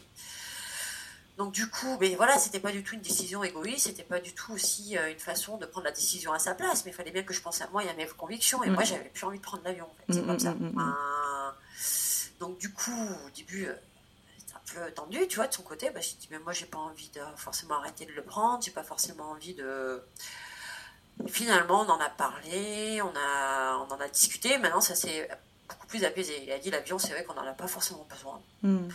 Il n'exclut pas de prendre peut-être l'avion dans 3, dans 4 ans, une fois. Mais mm-hmm. c'est très bien aussi. C'est voilà, a pas de jugement. Hein. C'est comme les Saint-Jacques à Noël. Écoute, tant que c'est plus dans l'excès, euh, mm. bah, écoute, euh, voilà. Et on s'est surtout rendu compte aussi, parce que bon, quand j'ai arrêté de prendre l'avion, c'est bien beau, c'est comme le végétarisme, mais je, fais quoi maintenant En fait, c'est toujours ça, je prends ma décision et je, réfléchis après, tu vois. Et en fait, et en fait par contre, euh, par rapport au végétarisme, ça a été beaucoup plus simple. Je me suis dit, en fait, est-ce que j'ai besoin de prendre l'avion? Mm. Après, il faut savoir qu'aussi, quand on est parti en Amérique du Sud, moi, j'ai, on a on a construit notre vie, de façon à ce que ça colle avec une vie de voyage à long terme et de vie alternative. Parce qu'en fait, la vie alternative, on y avait déjà passé avant de partir en Amérique du Sud. Ça a mm. été un gros bout boulga qu'on a foutu sur la table et qu'on se dit, bon, on verra comment on se dépatouille. Mm. Donc moi, je suis devenue freelance. Euh, donc à la base, euh, avant, j'avais une agence web et j'étais photographe à côté. Donc euh, j'avais construit l'agence web avant de partir, donc j'ai fait une formation en création d'entreprise, je suis passée par une COP d'activité, je suis allée à mon compte, ça n'a pas été facile, attention. C'est pareil, euh, je voulais pas devenir digital nomade non plus, c'était pas mon truc. J'ai construit ça, j'ai mis deux ans et demi, hein. mmh. c'est pas simple, hein, de... et encore euh, c'est fragile, hein. c'est très très fragile. Donc euh, je dis pas que c'est quelque chose de facile, mais je l'ai fait. Euh, je dis pas que c'est parfait, mais c'est en place. Mmh. et Alex a quitté son job il a tout plaqué. Ça faisait 10 ans qu'il était là-bas. Et euh, au début, il n'était pas prêt. Deux ans avant ça, il n'admettait pas l'idée du tout. Comme quoi, la vie fait, fait, son chemin, il se passe des choses. Et qu'au bout de deux ans et demi, il se disait bah, écoute, euh, c'est le moment. Ça s'explique pas. Et du coup, euh, on a une vie maintenant qui permet aussi de penser alternatif, puisqu'on n'est plus non plus dans l'étau de la société. On, on a mis un pas en dehors de ça, mhm. c'est-à-dire qu'on n'est plus assujetti ou congé payé, par exemple, de 5 semaines. Et quand tu as du temps, c'est beaucoup plus facile d'être alternatif. C'est-à-dire, par exemple, du coup, Alex, quand on est rentré, du coup, je suis désolée de ce type de langage. Je, n'arrive pas à me l'enlever. C'est ma ponctuation. Je vais, je vais y travailler plus tard. Et Alex a repris l'agence web quand on est parti. On travaille en fait ensemble dessus. Maintenant, Alex, il a 70% sur l'agence web parce qu'il était développeur. Donc forcément, ça aide, il a des compétences. Moi, j'y suis à 30% puisque j'étais rédactrice web à distance avant. C'était le seul métier qui me permettait de travailler à distance. Quand on était voyage, pendant voyage, on n'avait pas d'économie, on est parti YOLO quoi. C'est moi qui gagnais l'argent tous les mois par rapport. Euh, on n'avait pas d'économie, on est parti sans On avait juste un peu pour euh, la case réparation garage. si ça avait seulement ça avait suffi. Et, euh, et, voilà, on est parti sans économie, on est parti voilà vraiment alternative, une vie de voyage, de travail en même temps. Ça a mis un pas dedans d'ailleurs. Et en revenant, on savait qu'on ne reviendrait pas dans la vie d'avant, c'était prévu. Et voilà, le, plus dur était fait, c'est-à-dire qu'on avait fait l'action de mettre en place cette vie. Alors, euh, je ne te dis pas que quand on est rentré, ça a été facile. On est revenu chez ses parents, il a fallu relancer les contrats. Il y a des clients qui sont venus, qui nous ont attendus, heureusement. Il a fallu. Enfin, c'est pas simple, hein. Mais en tout cas, voilà, pour moi, on a fait le plus dur. Mhm. Alors, je ne te dis pas que c'est tous les mois financement facile. C'est pas le cas, surtout en ce moment où il faut financer 2000 euh, balles de, de de réparation. Trois mois. Tu vois, ça, on a dû réparer le camion en rentrant et voilà. C'est, mais en tout cas, maintenant on a le temps et on a le, cycle qui est enclenché. C'est-à-dire que pareil, cet été, on a, on a décidé de traverser les Pyrénées à pied. Ça nous a pris, allez, on va dire deux mois. Et on avait le temps. Et en fait, maintenant qu'on peut décider de ce qu'on fait, surtout en été quand tu es freelance et qu'il y a encore le Covid un peu, mais on a pris le temps d'y aller. On s'est rendu compte que c'était un voyage en soi et que c'était génial. Mhm quelque chose qui. On a été pris. Les Pyrénées, on adore les Pyrénées. On n'avait pas en plus, et on n'a pas fait ça parce qu'on était enfermé en soi. On a vraiment une envie d'être au plus local. Alors peut-être pas à 100%, hein, mais à les 70%, on aimerait bien rester, voir tout ce qui est proche de chez nous, on va dire. Euh, et on a traversé les Pyrénées à pied, c'était trop trop bien. Euh, c'était un voyage, on a été complètement déconnecté, on était dans les montagnes, on a, on a côtoyé des modes de vie qu'on ne côtoie pas au quotidien. C'est ça qu'on recherche dans le voyage. La lenteur, le quotidien qui change. Je veux dire, dormir dans une tente tous les soirs, se taper des intempéries, dormir dans des cabanes. Beaucoup d'intempéries en plus de ce que j'ai vu sur Insta. Ben, bah, on a eu tous le même été, quoi. c'est ça. Et du coup, euh, pour nous, c'était un voyage. C'était vraiment un vrai. Enfin, on a eu les mêmes sensations de liberté que quand on est parti à l'autre bout du monde, finalement. Ouais, compte que. Alors, euh, ça demande aussi une déconstruction, on va dire, un petit peu avant, pour se rendre compte que le voyage, c'est seulement un imaginaire qu'on s'invente et qu'on a l'impression qu'on part toujours en voyage très très loin. Mais pour moi, en tout cas, parce que je ne vais pas généraliser mon ressenti à tout le monde, hein, le voyage, en fait, ce qu'on aime dans le voyage, c'est partir trois semaines ou partir un certain temps, au ralenti, loin de tout, mm. et de et de modifier son quotidien. Mm-hmm. C'est ça, en fait, que les gens recherchent. Sauf que c'est plus facile quand tu pars loin. Parce que ton quotidien, il est modifié en 24 heures. Les gens parlent une autre langue, la météo est différente. Mm. Et c'est... Voilà. Tes codes sont complètement chamboulés, tu décroches. Alors que pour décrocher près de chez soi, il faut partir peut-être un peu plus longtemps. Mm. Et il faut tester des expériences dont tu n'as pas forcément la connaissance. C'est un, peu plus compliqué parce qu'on n'est pas habitué à ça. On n'est pas mm-hmm. habitué à partir en voyage chez soi parce que c'est les mêmes langues, c'est les mêmes euh, quotidiens. Il faut vraiment. Euh, mais pareil, il faut avoir le temps. Cette alternative, euh, c'est compliqué de l'avoir. Je trouve que c'est pas simple du tout. Enfin, tu es précaire quand même. Tu restes toujours plus ou moins précaire. Tu es toujours dans l'incertitude. C'est le revers. Mais à côté de ça, tu as du temps. Tu mm. choisis ton temps. Et c'est à partir de là où il faut faire un choix. C'est soit on commence à rentrer dans une vie un peu plus alternative, où on n'est pas, on n'a pas la confiance qu'on a dans un emploi stable, où on ne maîtrise pas tout, on ne maîtrise pas nos revenus à la fin de chaque mois, où on angoisse au bout de 5-6 mois parce qu'on n'a pas de vision. On n'a pas de vision sur le long terme. C'est comme ça, c'est... on le sait, on le savait. Mais en échange, on a du temps. On en a un peu discuté avec Alex parce qu'il aurait pu redevenir salarié en rentrant. Et il a connu la vie salariée, la vie un peu plus stable. Et son choix, c'est qu'il préfère avoir du temps et un peu plus de liberté. Et euh, je ne dis pas en ce moment, enfin, c'est pas drôle tout le temps. Hein. Financièrement, on se pose toujours des questions. Est-ce que, ok, ce mois-ci ça va, dans deux mois ça va, on a vision sur trois mois, ce qui tient très bien quand c'est freelance, même une vision sur cinq, six mois, c'est bien. Tu dis, mais comment on va faire après? Et encore, on a de la chance parce qu'on nous aide. Enfin, on a nos familles derrière nous qui nous soutiennent, qui, qui peuvent nous aider financièrement. Et ça, c'est pas donné à tout le monde. Ou même, euh, ma mère, elle nous aide en faisant des courses. C'est con, mais c'est bien aussi. Non, bah, oui. Et, et quand on y va, mais c'est une maman, en fait. Toutes les mamans font ça, je crois, mais c'est déjà un privilège, je trouve. Mm. Et euh, voilà, on a, on a notre, euh, notre statut a fait qu'on a eu le choix. Ouais. On a eu le choix de choisir une vie qui nous plaisait. Parce qu'avoir le choix de prendre du temps, c'est bien. Il y en a qui disent oui, mais je l'ai choisi. Bah non, parce qu'à la base, quand tu es pauvre, bah, tu rentres dans le système parce qu'il t'y reste. Parce que tu peux pas en sortir, ça coûte trop cher. Il y a trop d'incertitudes que tu n'as pas de pognon, donc tu vas au plus simple et tu restes dans le système. Et mm. notre situation a fait que on n'est pas non plus des cadres sup, hein, mais à notre niveau, on pouvait choisir. Et on a décidé à notre niveau qu'on voulait une vie plus simple Mm. Et déjà, quand tu choisis d'être plus précaire, il faut avoir une sacrée, un sacré socle de privilèges. tu vois. Et, euh, voilà, on ne dit pas qu'on a la meilleure vie du monde, on est beaucoup plus pauvre que la plupart de nos potes, que ce soit clair. On ne peut pas se permettre la même chose qu'eux. Mais ça nous va. Ouais, ouais, ouais. Et comment, euh, comment tu. Enfin, parce que tu as, tu as abordé la pression euh, sociale par rapport au végétarisme, par rapport. Enfin, on l'a pas trop abordé par rapport à l'avion, mais enfin, de manière générale, cette vie alternative, vous, comment elle est perçue autour de vous? Euh, plutôt bien. En fait, au départ, euh, c'était enfin, au départ, ça fait bizarre. on a vraiment des bons copains, je pense aussi. Hein. À part, bon, t'as toujours euh, deux, trois lourds qui te font des réflexions sur les repas. Et, tu manges de l'herbe et des graines Oui, enfin, si, au départ, ça a été un peu compliqué parce que quand je suis devenue végétarienne, donc ça a été un revirement. Et j'avais toujours des moi, je faisais des, j'ai jamais fait de remarques à qui que ce soit, honnêtement. J'ai toujours été vraiment super cool. J'ai toujours accepté le fait que les gens prennent leur rythme et que c'est mon choix, c'est pas celui-là des autres. J'ai jamais rien imposé. Et, et en fait, souvent, on a dans la société, euh, la, euh, ce qui se dit, c'est que c'est les végétariens qui font des remarques aux autres. Moi, ça a été le contraire. Mais oui, je pense que je suis un cas isolé. je, je partage cet avis-là aussi. Euh, pendant les repas, c'était un enfer. C'est-à-dire que peut-être des petites remarques. Ouais, manger des graines, toi tu manges de l'herbe, ça va, c'est pas vegan, tu peux le manger. Alors au départ, c'est gentil. Tu, tu, prends, tu fais ok, c'est cool, c'est pas méchant non plus, c'est une petite remarque. Euh, voilà. Tu t'arrives à passer au-dessus parce que tu dis, bon, ça va, il me taquine. Mais le problème, c'est que moi, ça a duré pendant plus de presque un an. Mm. J'avais des taquineries, selon, parce que différents, mais tu as toujours une galaxie de potes, hein, tu as tes planètes, et dans chaque petite planète de potes, j'avais mes, euh, des remarques au repas. en fait, à un moment, j'ai on est parlé à lâche, en fait, j'en ai le cul, quoi. Mm, mm, qui me lâche, en fait.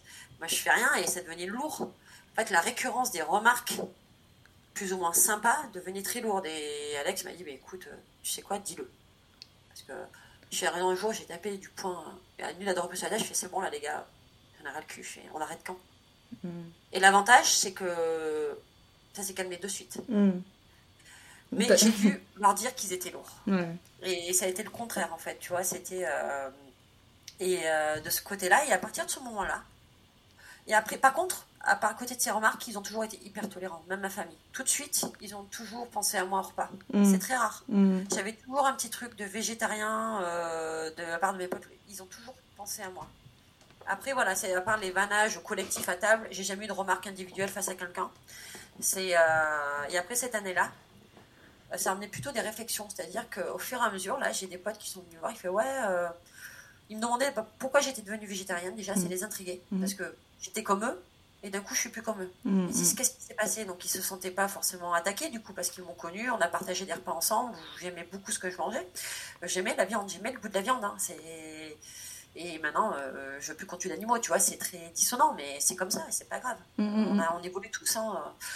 et, euh, et donc on a eu des discussions avec ces copains-là. Je leur ai expliqué ma manière de voir. J'ai dit, t'en manges pas, c'est pas grave, mais moi c'est pour l'écologie. Moi ça m'a j'ai été de, j'ai su rester calme, posée, tolérante parce que je savais qu'il fallait pas que je leur rende de front, j'en avais pas l'intention de toute façon. Et au fur et à mesure, maintenant, j'ai des potes qui viennent me voir, ils me disent Tiens, Chris, euh, je mange plus de la viande une fois par semaine, moi j'en mmh. mange que deux fois. Tiens, mmh. et ça fait. Alors, euh, ça change pas le monde, hein, mais du coup, ça a quand même un impact positif qui n'était pas forcément voulu. Ouais, c'est vrai que. C'est vrai que moi, c'est un truc que j'ai remarqué aussi beaucoup, et d'ailleurs, j'en parlais avec mon copain l'autre jour, parce qu'il est aussi végétarien, euh, ou chose qui est due au hasard, hein, parce que moi, je fais pas de du prosélytisme au point de vouloir rencontrer des gens qui ne sont que végétariens, mais euh, bon voilà. Euh, et en fait, je lui disais, tu, un, jour, euh, au début de notre relation, je lui disais, tu verras, enfin, t'as jamais remarqué comme tous les gens, ils se sentent obligés de se justifier de leur consommation de viande face à toi.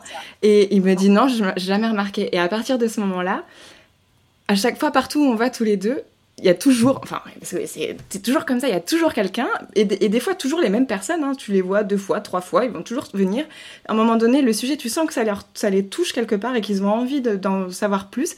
Et du coup, malgré eux, enfin, je pense qu'ils s'en rendent pas forcément compte, mais tout le monde se justifie de la consommation qu'ils ont de, leur, de viande. Genre, moi, je suis pas végétarien, mais euh, quand même, j'ai conscience des choses. Et, euh, et donc maintenant, il a remarqué aussi, mais en même temps, moi, ça me fait un peu sourire parce que parce que parce qu'en fait moi je m'en fous enfin, je, je, passe enfin des fois c'est ma famille tu vois qui, qui, a ce genre de réflexion et je, je me dis moi je m'en fous de ce que t'as dans ton assiette en fait. Si tu manges de la viande tu manges de la viande. Je m'en fiche tu vois c'est juste moi moi j'ai pas envie d'en manger mais ça n'impacte pas toi ta, réflexion. Mais quand même les gens sont obligés de se dire oui mais quand même j'en mange qu'une fois par la semaine ou deux fois et puis j'essaye de ci et j'essaye de ça. Et euh, mais ça a le mérite au moins de de faire changer enfin voilà de faire changer les mentalités comme tu dis de de je pense aussi que c'est ça qui, qui m'intéressait moi dans enfin, comme tout à l'heure quand je disais que le végétarisme était une porte d'entrée, mais un truc qui permet d'avoir un premier impact, parce qu'on voit que l'impact il n'est pas que sur nous et que tout de suite il va, il va un peu se propager, alors à des échelles plus ou moins de, temps plus ou moins longues, mais euh, mais finalement les gens autour de nous vont, vont quand même se poser des questions à un moment donné, quoi. Ouais, mais je pense que ça ça reste limité parce qu'on mm. touche que les personnes les plus sensibilisées de notre entourage. C'est déjà ça. Euh, moi, je vois chez les personnes qui ne sont pas sensibilisées, on a des exemples partout autour de nous, hein, euh, que ce soit dans la famille, dans les potes. Il y a ceux qui sont sensibles parce qu'ils ont déjà un profil écolo. Alors, ils mangeaient de la viande, ils voyageaient, mais du coup, ils te posent des questions parce qu'ils ont le temps, ils ont, ils ont les moyens souvent. C'est mm, souvent mm, les mêmes profils aussi. Ils te posent des questions par rapport à ça, mais je me rends compte aussi qu'à côté, il y en a qui n'ont strictement rien à foutre. Alors, ils ne me jugent pas, je les juge pas mais c'est le cadet de leurs soucis, soit par éducation, soit par c'est souvent l'éducation, la culture, souvent parce qu'ils sont plus âgés, souvent parce que euh, dans leur famille, euh, enfin, tu vois, il y a, c'est souvent, enfin, l'impact est là, mais il reste, il reste limité. Ouais, Que les personnes comme toi, tu toucheras que ta bulle. Mm, mm. Et moi, je me rends compte qu'en dehors de notre petite bulle d'écolo, il y a quand même un sacré paquet de gens où il y a besoin d'aller un peu plus loin. Oui, oui, oui, bien sûr, bien sûr. compliqué à toucher. Ils sont très compliqués parce que si tu parles avec eux, ils se sont tout de suite agressés et tu es traité de radical, terroriste. Euh. Mais c'est vrai, alors que tu dis rien, il suffit d'ailleurs que tu dises que tu manges pas de viande pour qu'ils t'agressent ou qu'ils se sentent agressés. se sentent agressés, Donc tu peux pas trop en parler, tu sais pas comment toucher. Enfin, moi, ces personnes-là, je ne sais tu peux montrer l'exemple, mais je sais pas, en, vrai, je sais pas comment les toucher. Enfin, je sais qu'à mon niveau. Et en même temps, c'est peut-être pas ton rôle, ni. Enfin, tu vois, en même temps, on peut aussi accepter de se dire, c'est pas grave de pas toucher tout le monde. Euh, enfin, tu vois, c'est impossible, voilà. Et puis, chaque chemin se fait en son temps. Nous, il nous a fallu euh, du temps. Plus on vieillit, plus il faut du temps, parce que plus les idées sont ancrées, parce que moins les gens sont malléables au changement, j'ai envie de dire.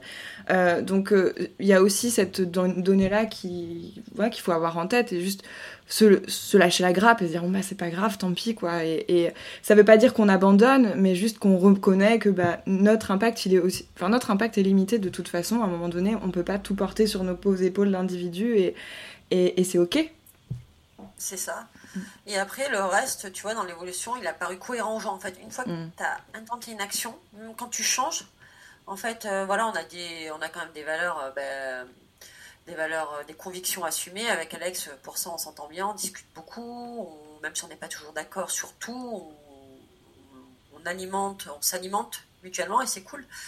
Et on, en parle aussi à nos potes. Pas trop, enfin, j'évite de trop en parler parce que des fois, euh, tu arrives dans des débats que j'ai pas envie d'avoir. Mais voilà, ils savent nos convictions, on les affiche et on en a, voilà, on les affiche, on les revendique pas, mais on les cache pas. Voilà, en fait, tu vois, c'est ça. Moi, mes convictions, je les revendique pas.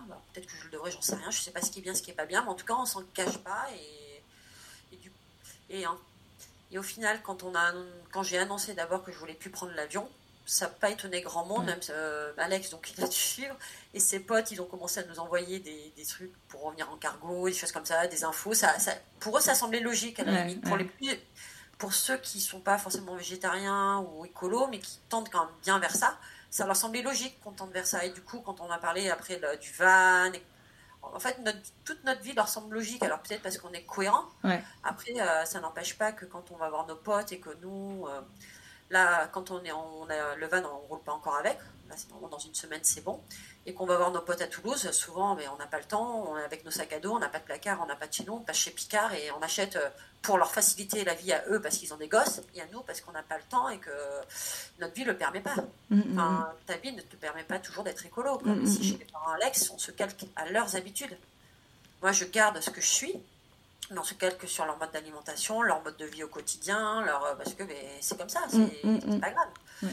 Mais c'est pas toujours possible d'être en totale adéquation avec tes convictions, mais tant que tu sais pourquoi, en fait, tant que tu sais où tu vas et que c'est pas parce que euh, je, je me suis pas en permanence que c'est pas grave. je sais que c'est pas possible de toute façon. C'est hyper dur d'être. Euh, pour être totalement écolo, il faudrait être dans une, euh, une zone à défendre, une ZAD, il faudrait être totalement alternatif, il faudrait vivre en communauté, c'est quelque chose qu'on ne peut pas se permettre actuellement. Mm-hmm. je ne sais pas si ça nous conviendrait aussi, tu vois. En même temps, on, a, on est né dans ce système-là et on a besoin de ce système-là, des fois en petite partie, pour nous rassurer. Donc, euh, Enfin, là, c'est ouais, encore une... Oui, puis on n'a pas tous... Enfin, enfin, de la même façon que je veux dire, le système, c'est un seul mode de vie, enfin, qui nous convient ou pas. En fait, les modes de vie alternatifs euh, ne sont pas non plus. Enfin, l'idée, c'est pas non plus de tous tendre vers un système alternatif, un mode de vie alternatif qui serait comme un nouveau système, en fait. Voilà, c'est ça. Tu peux avoir un mix de plusieurs modes de vie qui te mm, mm. convient, et c'est bien aussi, parce que de toute façon, euh, dans le monde dans lequel on vit, ne permettra jamais d'être à 100%. Mm. Enfin, c'est hyper compliqué euh, pour le social, pour avoir un pied dans le réel, entre guillemets.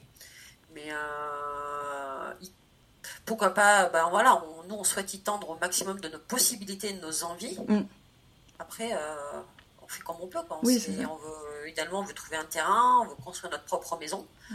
Au départ, euh, vu qu'il faudra un peu de pognon, qu'il faudra la fabriquer, on veut la fabriquer. Au départ, on voulait tiny house. Mm. Et finalement, on a changé d'avis parce qu'on s'est aperçu que c'était quelque chose de très très compliqué par rapport au PLU des communes, que tu peux te faire, euh, même si tu as l'autorisation, cinq ans après, tu peux te faire jeter, euh, y a un peu délation entre voisins, enfin oui. oui. parce que voilà, un des aspects de la vie alternative, c'est que comme c'est alternatif, euh, tu, tu peux pas non plus, enfin les, les, les gens autour ne l'acceptent pas forcément, enfin moi je vois, par exemple dans, dans le village de ma mère, il y a, enfin pas dans le village de ma mère, mais un village à côté, donc c'est vraiment la France rurale, hein, il y a y a beaucoup de gens qui veulent s'installer justement euh, dans une vie un peu euh, alternative, que ce soit en communauté ou non, et il y a des demandes de yurts, euh, de construction de yurts, et, puis on voit qu'il y a des gens qui, qui font, enfin qui qui stoppent, en tout cas qui ne donnent pas, euh, qui ne poussent pas les projets parce qu'ils n'ont pas envie, pour des raisons X ou Y, euh, de voir ce genre de projet aboutir. Parfois, c'est juste des vendettas personnels, mais n'empêche que ben, ta vie alternative, elle n'est pas acceptée partout et que et ben et du coup, c'est aussi, c'est aussi une des raisons pour lesquelles tu peux pas être 100% hors du système tout le temps. Euh, enfin. bah, mais c'est ça. Mm. Et donc là, on va faire, construire une mini maison en dur, hein, donc on la fera au fur et à mesure, hein, parce que le mm. matériel ça coûte cher. Hein. Mm, et il y a aussi avec le temps, ça perd de la valeur. Une maison aussi petite soit-elle, elle en gagne ou elle en reste. Et là, on pense au système, on pense au capitalisme, on est obligé au bout d'un moment, quand tu mets toute ta vie dans un Enfin, si la propriété privée n'existait pour personne, ce serait pas un problème. Mais est que ça existe. Ça existe. Donc, par rapport à ça. Tu peux pas te. Enfin, nous, on n'y arrive pas. On peut pas faire. Euh, on peut pas s'extirper de ça. C'est pas possible. Mais voilà. Donc, du coup, on pense forcément à la valeur pécuniaire d'un bien parce qu'on ben, est dans le système et que ça sera plus simple et on privilégie avoir une bonne terre avec on voudrait un cours d'eau, on voudrait que ce soit grand, on voudrait pas être à côté d'exploitation. Et si on trouve cette perle rare, on espère la trouver, euh, on voudrait pas que nos efforts soient anéantie parce qu'on veut faire une tiny house et qu'elle est refusée. Tu vois. Ouais, bien sûr. on préfère mettre le privilège sur la terre et mettre un petit peu de béton sur les fondations et après euh, tout verdir autour, végétaliser et faire l'alternative autour de la maison. Mm, mm. Ouais, ouais, bien sûr. Ouais. Ouais. Eh. Euh, euh, il y a quelque chose, j'ai écrit entretenir les questionnements, parce qu'il y a quelque chose qui, qui, me, qui, me, qui me frappe quand même dans ton, dans, dans ton parcours, c'est que sans arrêt, tu en fait, tu as toujours fait des recherches, tu as toujours cherché à aller plus loin, tu t'es toujours posé plein de questions en fait. Oui. Bah, ça, après, ça fait partie de mon tempérament aussi. Je peux pas le. J'ai toujours voulu comprendre euh, le tour de l'Amérique du Sud, si tu veux. J'ai voulu le faire depuis petite parce que j'avais un livre sur euh, le monde, les anecdotes, la géographie. Je devais avoir 6-7 ans. Et j'adorais cette mini encyclopédie. J'ai vu, euh, enfin, encyclopédie pour enfants. Mm. Et j'ai vu l'Amérique du Sud. Et je me suis dit, tiens, un jour, je, j'irai faire le tour en poney, tu vois, probablement. Mais c'est venu comme ça, c'était un rêve d'enfant, l'Amérique du Sud. Mais mm. voilà, j'ai, je cherchais déjà, ensuite je me suis renseignée sur l'Amérique du Sud, j'adorais ce truc-là, enfin, ça a toujours été... Euh, mais après, oui, je pense que si tu as le temps et les moyens, enfin, c'est crevant d'apporter tout euh, sur un plateau à tout le monde. Moi, souvent, je fais des recherches, je note mes chiffres, et, euh, mais comme ça, je sais. Et ça me permet aussi d'avoir un argumentaire souvent et me, enfin maintenant, des fois j'en ai ras de avec Alex. Souvent il me disait, euh, oui, j'ai vu ça, j'ai fait, telle recherche, j'ai fait, mais prouve-le-moi. Je dis, bah attends, pourquoi ça m'a te prouver Si j'ai cherché, tu cherches aussi. Et tu trouveras les mêmes chiffres que moi. Mais j'aime bien quand même garder l'esprit critique pour avoir l'esprit critique sur quelque chose, même si tu sais que c'est bien. J'aime bien lire plusieurs sons de cloche, j'aime bien me renseigner. Alors ça demande du temps parce que c'est pas parce que tu lis trois articles sur Facebook ou sur Google ou sur un truc que tu sais tout, mais ça te donne euh, au fur et à mesure, tu avances et et tu veux toujours en savoir un peu plus normalement. je pense que ça marche comme ça. Et mm. euh, oui, il faut, je pense que c'est important de faire l'effort soi-même aussi. Enfin, si tout le monde te donne tout sur un plateau, je vois, enfin, si tu as la flamme de chercher, je vois pas comment tu peux faire un changement d'habitude. Enfin, c'est pas cohérent. C'est un changement d'habitude, c'est pire que faire des recherches. Si tu n'as pas le courage au moins d'aller te renseigner, d'aller chercher l'information du pourquoi, même sans le faire, bah, c'est peine perdue. Euh, ok, même s'il y a des gens qui te simplifient cette information-là, il y a diverses sources, maintenant c'est facile. Et si tu n'as même pas le courage d'aller faire ce pas sur l'information, j'ai envie de dire, bah, pense pas au reste parce que ce sera pas possible. moi, c'est une base. Même, tu n'es pas obligé d'aller très très très loin, mais déjà se renseigner, d'aller chercher cette direction-là, ouais. c'est un premier pas. Si tu le fais pas, euh, bah, Ouais, déjà se poser les questions, c'est la, la base en fait. Si tu te poses pas de questions, euh, a priori, il n'y a pas de changement qui peut apparaître. Ou alors, tous les changements sont subis et, euh, et arrivent de façon complètement impromptue, et du coup, tu, as envie de te rebeller contre tous les changements qui arrivent dans ta vie. Quoi. Ça, et c'est pas parce que tu te poses des questions que tu dois agir directement après aussi. Il faut mmh, pas que mmh, mmh. ça fasse peur. Enfin, au début, tu te poses des questions, tu te renseignes, alors tu te mets face à toi-même. Alors, cette période peut durer. Euh, plusieurs mois. des fois des années. Hein. Euh, on n'a pas le même temps d'assimilation, la même capacité à se remettre en question et c'est pas grave. On n'a pas le. On n'a pas le même vécu non plus. Voilà, on n'a pas le même vécu, la même culture. Enfin voilà, ça dépend de plein de choses. Et, mais déjà se poser des questions, c'est vraiment le premier pas. Et pour moi, c'est le pas indispensable. Mm. Parce que même si tu n'as pas l'argent, même si tu n'as pas forcément le temps, tu peux toujours trouver 10 minutes dans ta journée pour te renseigner, écouter l'oreille, discuter. En fait, c'est ça l'information. C'est pas forcément chercher sur Internet pendant des heures. Euh, maintenant, c'est beaucoup, on sait où chercher, on connaît, on sait avec qui discuter potentiellement. Alors, euh, je te dis pas si, je te parle pas d'une. Si tu as une situation très pauvre au quotidien, c'est pareil, tu as rien à foutre. Mais à partir du moment où tu commences à en entendre parler, où ça te fait tilt, tu sais que ça existe et tu sais que as à partir du moment où ta dissonance est là et qu'elle te gêne, là, ça veut dire que tu as les moyens, la capacité d'y réfléchir, parce que mhm. sinon tu te fous, tu as autre chose à penser. Mhm. Bah, à partir du, moment où tu as dissonance, tu es face à elle, je pense que tu as le devoir d'aller t'informer. Ouais. on doit, c'est nous qui. C'est notre société qui est en cause, donc au moins s'informer. Si tu as ta dissonance, mais va au moins te renseigner pourquoi tu l'as. Et mm. après, c'est à toi de choisir ce que tu fais avec. Est-ce que tu as, as, des sources, toi, qui te. Un peu fétiches, euh, des, des gens, ou des, des, des, des comptes, ou des. Euh, des euh, des webzines ou j'en sais rien, des sites internet. Ah, non, j'en découvre tous les jours, mais oui, oui, j'en ai plein. Je regarde pas mal les médias alternatifs comme euh, Reporter.net, Monsieur Mondialisation, dont j'aime beaucoup euh, le contenu parce qu'il euh, est sérieux, il sort un peu des clous, donc, mais c'est toujours réfléchir, rechercher, c'est vraiment du bon boulot. Mm. je suis aussi, j'aime bien suivre aussi, enfin les médias. Bah, ça, c'est les médias alternatifs, hein, je parle. Après, je suis Le Monde, je suis Mediapart, je suis plusieurs types de médias en fait. je suis Libé, même si je suis pas forcément. Enfin, c'est important d'avoir plusieurs sources, différentes sources différentes tourne à droite, qui tourne à gauche, entre guillemets, qui tourne. Euh, parce que ton esprit critique, il se fait aussi avec ce que tu es d'accord et avec ce que tu Enfin, il se construit avec les accords et les désaccords. Mhm. J'essaye de ne pas aller dans le biais d'aller. Toujours vers les mêmes choses. Mhm. Vers ce dont je crois. Oui, parce que je vais m'enfermer dans une bulle et je vais être déconnectée, en fait. C'est ça. Alors, forcément, je, je lis avec plaisir ce qui est en accord avec mes convictions. C'est clair, c'est net. Mais j'essaye de dévier un petit peu parce que sinon euh, je, n'ai plus d'esprit critique, je ne peux pas débattre, je ne peux plus argumenter, j'ai rien sur quoi me poser. Et des fois, ben, les articles euh, des autres, même si je suis pas d'accord, mais des fois tu te rends compte qu'il y a un point dans leur argumentaire qui est vrai. Soit un point que tu pourrais utiliser pour débattre, soit un point que toi tu avais omis et qui te permet de te nuancer. Mm. Parce que la nuance, c'est quelque chose de très important, en écologie notamment. Enfin, il n'y a pas d'écologie sans nuance, j'ai envie de te dire, il n'y a pas d'écologie sans justice sociale, mais il n'y a pas d'écologie sans nuance. Mm. c'est, elle est obligatoire la nuance parce que l'humain n'est que nuance. Mm, mm. Et euh, oui, ça me permet de me nuancer justement. Et euh, même d'aller lire de ce nom avec je suis pas d'accord, ça me permet d'appuyer mes arguments, de les étayer un peu plus, de savoir comment. Voilà, je lis donc les... tout ce qui est alternatif, qui va dans mon sens, mais je, j'essaye de lire aussi ce qui ne va pas dans mon sens. Pareil pour les personnes. Je suis pas mal de personnes sur Twitter, Mademoiselle Béné. Euh, ben, on suit quasiment les mêmes, je pense. je suis aussi euh, Nébuleuse, euh, Irénée, enfin voilà. Tous des médias alternatifs écolos, un peu plus radicaux. J'aime bien les, personnes radicales, justement, qui me, qui me poussent dans mes retranchements. Les personnes, que ce soit féminisme, euh, écologie. politique aussi, hein, parce que Irène de la Nébuleuse, que, que je recevrai en interview, ben, qui est très politisée, ouais, ouais.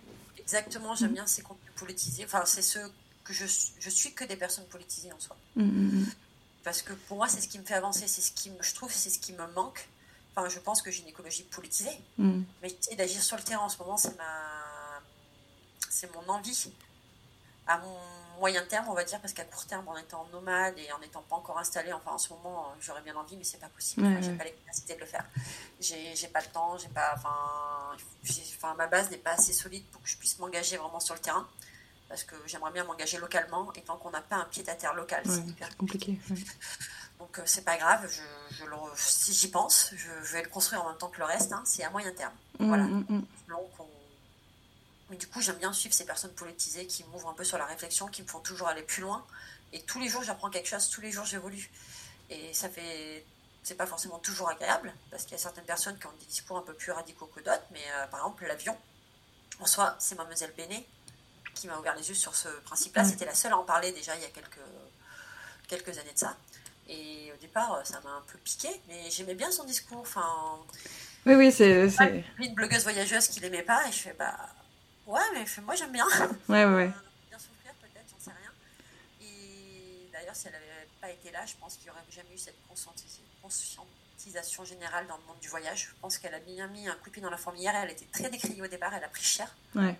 Je dis merci pour ça des fois parce que tu as pris euh, beaucoup et je fais ça sert. Mm. Et, moi, j'aime bien suivre des personnes ouais, politisées qui vont. Euh, les, en fait, au début, je suivais des déchets, je me suis abonnée de tous ces comptes-là. Mm. Puis à un moment, enfin, moi, j'en ai plus besoin. Voilà, enfin, je j'ai pas envie de faire une croix dessus, si tu veux. Moi, à mon niveau, maintenant, j'ai plus envie de les suivre, ça m'apporte plus rien.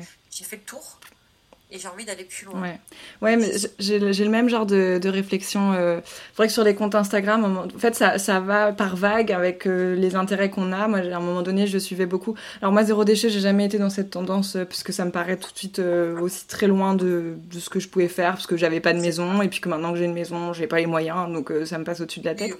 et que surtout, enfin voilà, je pense que c'est pas c'est pas pas le plus important. Il y a des choses qui se font naturellement et tout mais par exemple euh, au niveau des comptes féministes enfin moi il y a beaucoup de comptes féministes que je suivais euh, pendant quelques années et qui a 2 3 ans je commençais à me dire bon euh, en fait c'est toujours la même chose qui est dit ça c'est bon c'est acquis et on passe et c'est ok en fait aussi et ça montre aussi notre évolution personnelle. Et des fois quand on commence à s'ennuyer euh, face à nos comptes Instagram euh, bah faut pas se dire que Instagram c'est tout de la merde parce qu'il y a plein de choses qui sont hyper intéressantes mais bah, juste qu'il faut peut-être euh, essayer de creuser un peu plus et d'aller voir là où ça fait peut-être un peu plus mal effectivement le compte de, de Bénédicte Mademoiselle Béné est, super à, ce niveau-là. Ça c'est moi je lui dis aussi régulièrement hein, que c'est super ce qu'elle fait. Mais ça. Et là tu as mis le doigt sur quelque chose aussi c'est que moi, l'écologie politique m'a appris à assumer mon féminisme. Ouais. Parce que moi, j'ai toujours été féministe, mais c'est qu'avant, je le cachais. Parce mm. que euh, même moi, avant, je disais, je suis féministe, hein, mais pas trop. Ouais, je suis pas féministe, mais quand même, euh, ok, il n'y a pas de problème à être féministe. En fait, j'avais l'impression que c'est une insulte. Ouais. Et, et parce que les gens te font passer pour quelqu'un euh, de paraît toujours comme l'écologie de radical, t'en fais trop, c'est on t'associe tout, tout, de suite aux féminin. Et moi au départ je voulais pas être associée aux féminin, en fait maintenant je trouve bah, ce qu'elle faisait.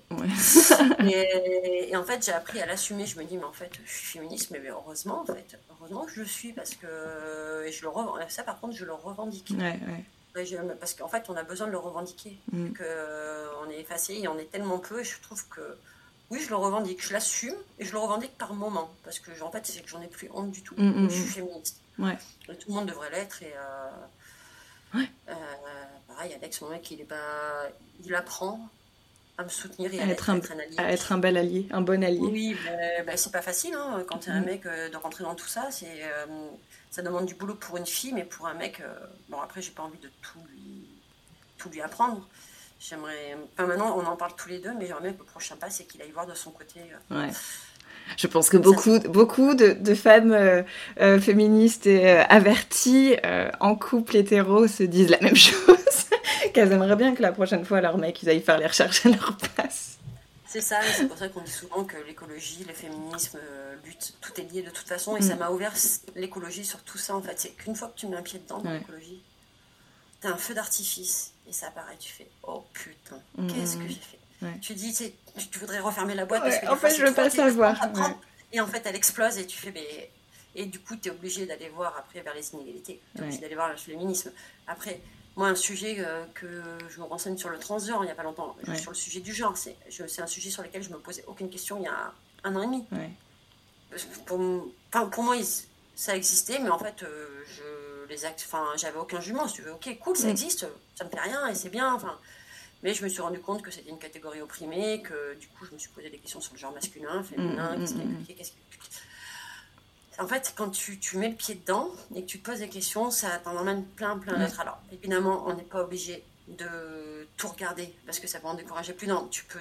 Il y en a qui sont axés sur le féminin dans leur communication, qui sont écolos mais ils communiquent pas sur ça, comme Irénée, je pense qu'elle est un peu sur tous les plans. Et en fait, tu es t'es pas obligé d'être sur toutes les luttes. Moi, je peux pas non plus. Mm. Pour m'engager, c'est la question que je me pose dans, quand je m'engagerai un peu plus sur le terrain. Je fais dans quoi je vais m'engager? Je n'ai mm. pas l'énergie pour, pour, tout lutter. De toute façon, tout est lié. Donc, Ou alors, il faut être euh, en politique. pour l'autre, ça aidera pour les autres luttes, dans tous les cas. Mm. Mais pour l'instant, euh, je ne sais pas. Ouais, ouais, ouais. Ouais, ouais, c'est clair. C'est vrai que de toute façon, toutes les, toutes les luttes, elles, elles amènent. Enfin, moi, ça a été euh, l'écologie, euh, plus ou moins. C'était surtout le féminisme, je pense, qui m'a ouvert plus la porte, tu vois, vers d'autres, vers d'autres, vers d'autres aspects. Et c'est vrai que t'as, enfin. En fait, à chaque fois que tu commences à te poser des questions sur le système et du coup, euh, a priori sur toi aussi, finalement, c'est ces questions-là qui vont t'amener de fil en aiguille à découvrir plein d'autres causes et à t'indigner sur plein de choses où tu dis attends mais ça c'est pas normal et puis ça non plus et puis et puis puis puis puis, puis voilà. C'est hyper fatigant autant dire on peut autant encourager les gens à réfléchir mais c'est hyper crevant. Mm. parce que tu es toujours en train de creuser d'essayer de comprendre de te remettre en question et des fois c'est bien de faire des pauses et c'est cool. Moi je sais que depuis qu'on est revenu là pendant ça fait six mois sur le compte Instagram sur notre compte Alex et moi je, faisais beaucoup de sensibilisation, entre guillemets, de story. Et à un moment, là, j'ai fait une pause de six mois parce que je me sentais fatiguée pour diverses raisons, retour, choses à mettre en place, crever. Alors, même si je suis pas sur le terrain au même titre que d'autres, c'est dur d'accepter que tu as le droit d'être fatigué aussi. Mm. Et du coup, j'ai fait une pause de tous ces contenus-là que je compte reprendre. Mais je pense que je le reprendrai probablement euh, d'ici un mois ou deux. Je me laisse le temps. De toute façon, je suis toujours à la bourse sur tout ce que je dis. donc, euh, mais euh, la vie avant tout. Mais du coup, voilà, j'ai fait une pause parce que des fois, ben, on est même fatigué de se questionner. C'est humain. C'est. Oui, oui, il n'y a pas à se culpabiliser de ça. Et puis voilà, en même temps, on se pose. Enfin, les questions que tu te poses, tu t'en poses déjà beaucoup plus que d'autres personnes. À un moment donné, tu as le droit aussi de prendre de de prendre des vacances euh, et, voilà. Et ça revient en fait hein, après quand tu as une propension un peu naturelle de toute façon ça revient un moment parce que tu dis oh mais non c'est pas possible je suis obligée de, parler de ça et du coup ça revient et puis bon bah voilà. Après c'est pas grave c'est une fois c'est peut-être un pavé jeté dans la mare mais euh, mais au moins enfin voilà ça aura eu l'action que ça enfin ça aurait eu l'impact que c'était censé avoir sur les personnes et puis autour de toi et puis et puis voilà et et c'est ok. Oui, y a pas de... oui c'est ça et après tu peux être euh, imparfait tu vois. Ouais tu peux être végétarien ou l'être la majorité du temps et c'est très bien. Mm, mm, mm. Si tout le monde déjà diminué sa consommation de viande, euh, y aurait, ça serait cool, ça serait très bien, sans pour autant l'arrêter. On n'est pas obligé d'aller d'aller dans un extrême. quoi. L'avion, c'est pareil. Tu peux arrêter l'avion. Moi, j'ai décidé, euh, parce que voilà, j'ai décidé d'arrêter de prendre. Peut-être si tu dois le reprendre un jour dans 5 ans, mais peut-être que je le reprendrai une fois. Enfin, ça fait pas non plus. Euh, mais voilà, dans l'idée, euh, je veux plus le prendre. Moi, je sais ce, que, ce qui m'aide, par exemple, pour l'avion, c'est de me dire, je prends plus l'avion sur des distances qui sont accessibles, euh, enfin, qui sont sur le continent, donc qui sont accessibles par la terre ou qui sont accessibles, euh, enfin, qui sont accessibles par la terre, donc qui sont dans le pays ou sur le continent je veux plus prendre l'avion. Et après, si vraiment je dois me rendre euh, outre-mer, euh, bon, mais du coup, ça réduit déjà le champ des possibles, parce que quand on prend euh, l'avion pour aller en week-end tous les mois, bon. Et on est bien d'accord que cette réflexion, elle concerne ceux qui prennent beaucoup l'avion. Notamment, ça, c'est plus facile pour les blogueurs voyage. Je parle en plus d'une population qui voyage beaucoup plus par rapport à, la normale. Contre, moi, j'ai arrêté l'avion et une de mes meilleures amies a pris l'avion pour aller au Mexique l'année dernière. Je veux dire, elle prend l'avion une fois tous les 5 ans. Oui, oui, ça a pas d'importance. Vas-y, enfin, vas-y, quoi. Enfin, mm, mm. j'ai rien à lui dire, si tu veux. Elle a, son, euh, son capital CO2 est beaucoup plus bas que le mien. Mm, voilà, et... mais voilà, les blogueurs en voyage, par contre, pour le coup, pour moi, ils ont un devoir de limiter. Parce que c'est des gens qui ont la capacité de voyager souvent, donc c'est des gens qui ont du temps. Ouais. C'est des gens qui sont ouverts, qui sont. Enfin, ces questions-là, ils ont, ils ont ils sont obligés de s'y questionner parce que c'est tellement un débat actuellement qu'ils oui, connaissent le sujet. Et pour moi, le blogueur voyage a un, un devoir. C'est une responsabilité, il, a, il, a, une responsabilité, clairement. Parce qu'on est, on est la cible, voilà, ils enfin, ils entre guillemets, mais. Euh, et, on, et au moins les diminuer drastiquement. Alors les supprimer, on va pas. Voilà, et c'est une population qui a du temps. Donc tu peux faire ça autrement. Mm. Enfin c'est pour moi c'est oui. Et c'est pareil, euh, tu peux pas être un blogueur voyage qui se dit écolo en prenant l'avion. Ouais, ouais, non. Enfin, à la limite, tu préfères que tu prennes l'avion, mais que tu te dis, en fait, ne dis pas que tu es, pas écolo. Engagé. Ne dis pas que tu es engagé, écolo, tout ce que tu veux. Enfin, si tu prends l'avion, tu l'es pas. Ouais, à la limite, tu as le droit, c'est un choix et c'est très bien et je ne dirai rien. Par contre, ce qui me fait tiquer, oui, c'est ceux qui se disent engagés écolo et qui prennent l'avion euh, trois 3 4 fois par an. Je fais, bah, mm, non, ça ne colle pas. Oui tu n'es pas engagé, tu n'es pas écolo si tu prends l'avion. En fait, c'est ça. Tu n'es pas une mauvaise personne si tu le prends, mais tu n'es pas engagé ni écolo si tu. Si tu poses pas de questions là-dessus et que tu le prends à outrance, quoi. Mm. Exactement. Euh, voilà, ça veut pas dire que tu es mauvais, ça veut juste dire que non, tu n'es pas engagé. C'est En plus, tu montres une mauvaise image. Tu, tu montres le côté facile de l'écologie alors qu'il faut aller au-delà, tu vois. c'est pas, pas vertueux comme cercle. Ouais. Ouais, encore une fois, c'est un peu de la complaisance. Enfin, après, ça, ça arrange tout le monde, quoi. Oui, bah si, je suis écolo, j'ai envie que je mange moins de viande, tout ça. Puis bon, bah non, mais en fait, je fais, voilà, je. mais je, prends l'avion quatre fois dans l'année. La, dans des actions sur place. En plus, je trouve que c'est un travers, double mauvais travers, quoi. De, de quoi? Tu dis écolo et engagé, tu vas faire une action humanitaire en avion à un pays étranger. Souvent pauvre et noir. voilà, et en plus, euh, à côté de ça, tu soulignes le côté un peu euh, coloniaux, touristique. Euh, enfin, je trouve qu'en plus, c'est des très très mauvais biais. Enfin, ah, moi, je, moi, je suis très critique envers la sphère des, des blogueurs voyage. D'ailleurs, mis à part toi et les globe blogueurs, je ne suis plus aucun blogueur voyage, parce que, enfin, vous et, les blog blogueurs, globe blogueurs, pardon. Parce que sinon, je, trouve qu'il y a des, incohérences et il y a des discours qui sont tenus qui, me, font hérisser le poil. Donc je veux bien que les gens rêvent devant ce qu'ils font et tout, mais à un moment, je pense que je pense clairement qu'il y a une responsabilité sur les, surtout sur des nouveaux modes de travail, surtout sur des nouveaux métiers comme ça. Euh, il y a une responsabilité à, en fait à partager des, des, valeurs qui sont aussi, tout aussi modernes que leur métier, c'est-à-dire. Euh... C'est ça, et c'est une population qui voyage beaucoup plus que le commun des mortels. Mm. Bien d'accord. Mm. Le grand voyage, tu te tiens la bourre quand tu es créateur de contenu, il te faut du contenu. Mm. Donc forcément, euh... alors la, la, France est à la mode depuis deux ans. Parce qu'il y a eu le Covid, mais avant l'évolution sur les deux prochaines années. Déjà, ça commence un peu à repartir de tout. Mais je pense que oui, quand tu es un blogueur voyage, tu as clairement une responsabilité. Tu crées du contenu, tu te tires la bourre pour toujours voyager plus, faire mieux que le voisin, faire le meilleur truc. Mm, mm, c'est mm, celui-là qui fera le voyage le plus green possible. Le voyage n'est pas green, on a des Mais même nous, on se posait la question, voyager en van, c'est absolument pas un moyen écolo, qu'on se le dise. Alors c'est notre maison, alors forcément sur euh, différents moyens... Euh, on s'y retrouve, mais également le meilleur voyage que tu puisses faire quand tu as le temps, c'est à pied ou à vélo. On s'y met petit à petit, tu vois, on essaie de combiner. En fait. Là, Alex, il a, maintenant, il a un nouveau vélo, on va les emmener dans le van, on essaiera de circuler à vélo le plus possible pour moins cramer d'essence. Mm. Après, c'est pas possible tout le temps, hein, c'est pareil, euh, mais l'essence, ça coûte cher aussi, mais enfin, en soi, le meilleur voyage, c'est celui-là où tu as du temps, celui-là que le système ne permet quasiment pas mais, euh, mais au moins limiter déjà l'avion et essayer de limiter. Euh, enfin, c'est un privilège de pouvoir prendre le temps de marcher ou de faire du vélo, ça c'est sûr. Mais euh, idéalement, si tu es blogueur en voyage, peut-être que tu as plus le temps et peut-être que au moins montrer l'exemple sur ça, sur l'aventure à côté de chez soi. Mm, mm, mm, ouais, ouais, complètement. Tu sais, tu as, la mode de la micro-aventure, mais c'est sur le week-end. Donc, Ouais, mais en même temps, parce que les gens sont pas plus euh, friands de ça aussi, de, de voyage euh, sur le week-end, enfin de voyage d'aventure sur le week-end euh, que tu peux faire ah, à côté de chez toi, voilà. Mais c'est sûr que la micro-aventure à Rome, quand tu habites à Paris, enfin, tu vois, peu importe, quand tu habites en France, bon, on peut se poser des questions.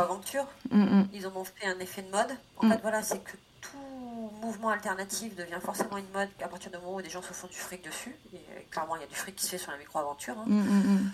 Euh, la rando, euh, ça coûte cher et c'est absolument pas écolo.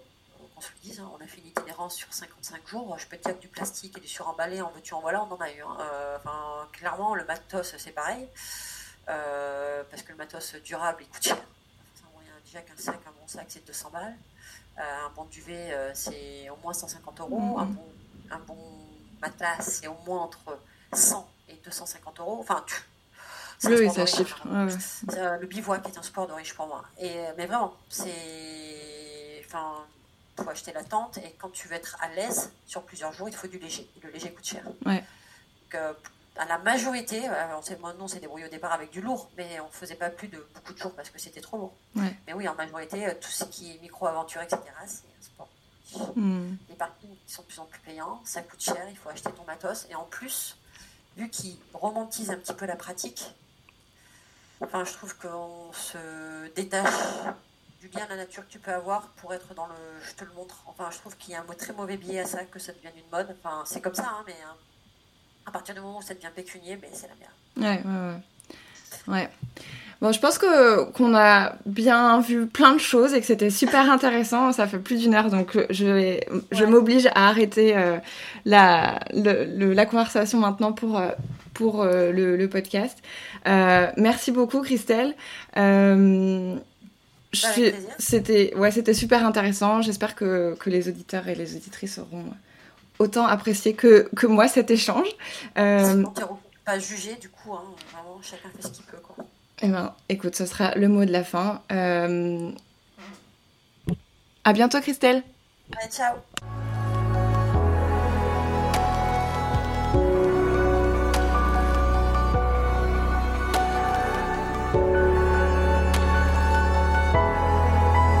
Merci d'avoir écouté cet épisode. Vous retrouverez toutes les informations utiles dans la description de l'épisode et sur mon site internet laursylvestre.com slash podcast. Si vous avez aimé la discussion d'aujourd'hui, je vous invite à partager l'épisode à vos proches et sur vos réseaux sociaux. Pour me soutenir, mettez des étoiles et commentez l'émission sur votre application d'écoute préférée. À très vite!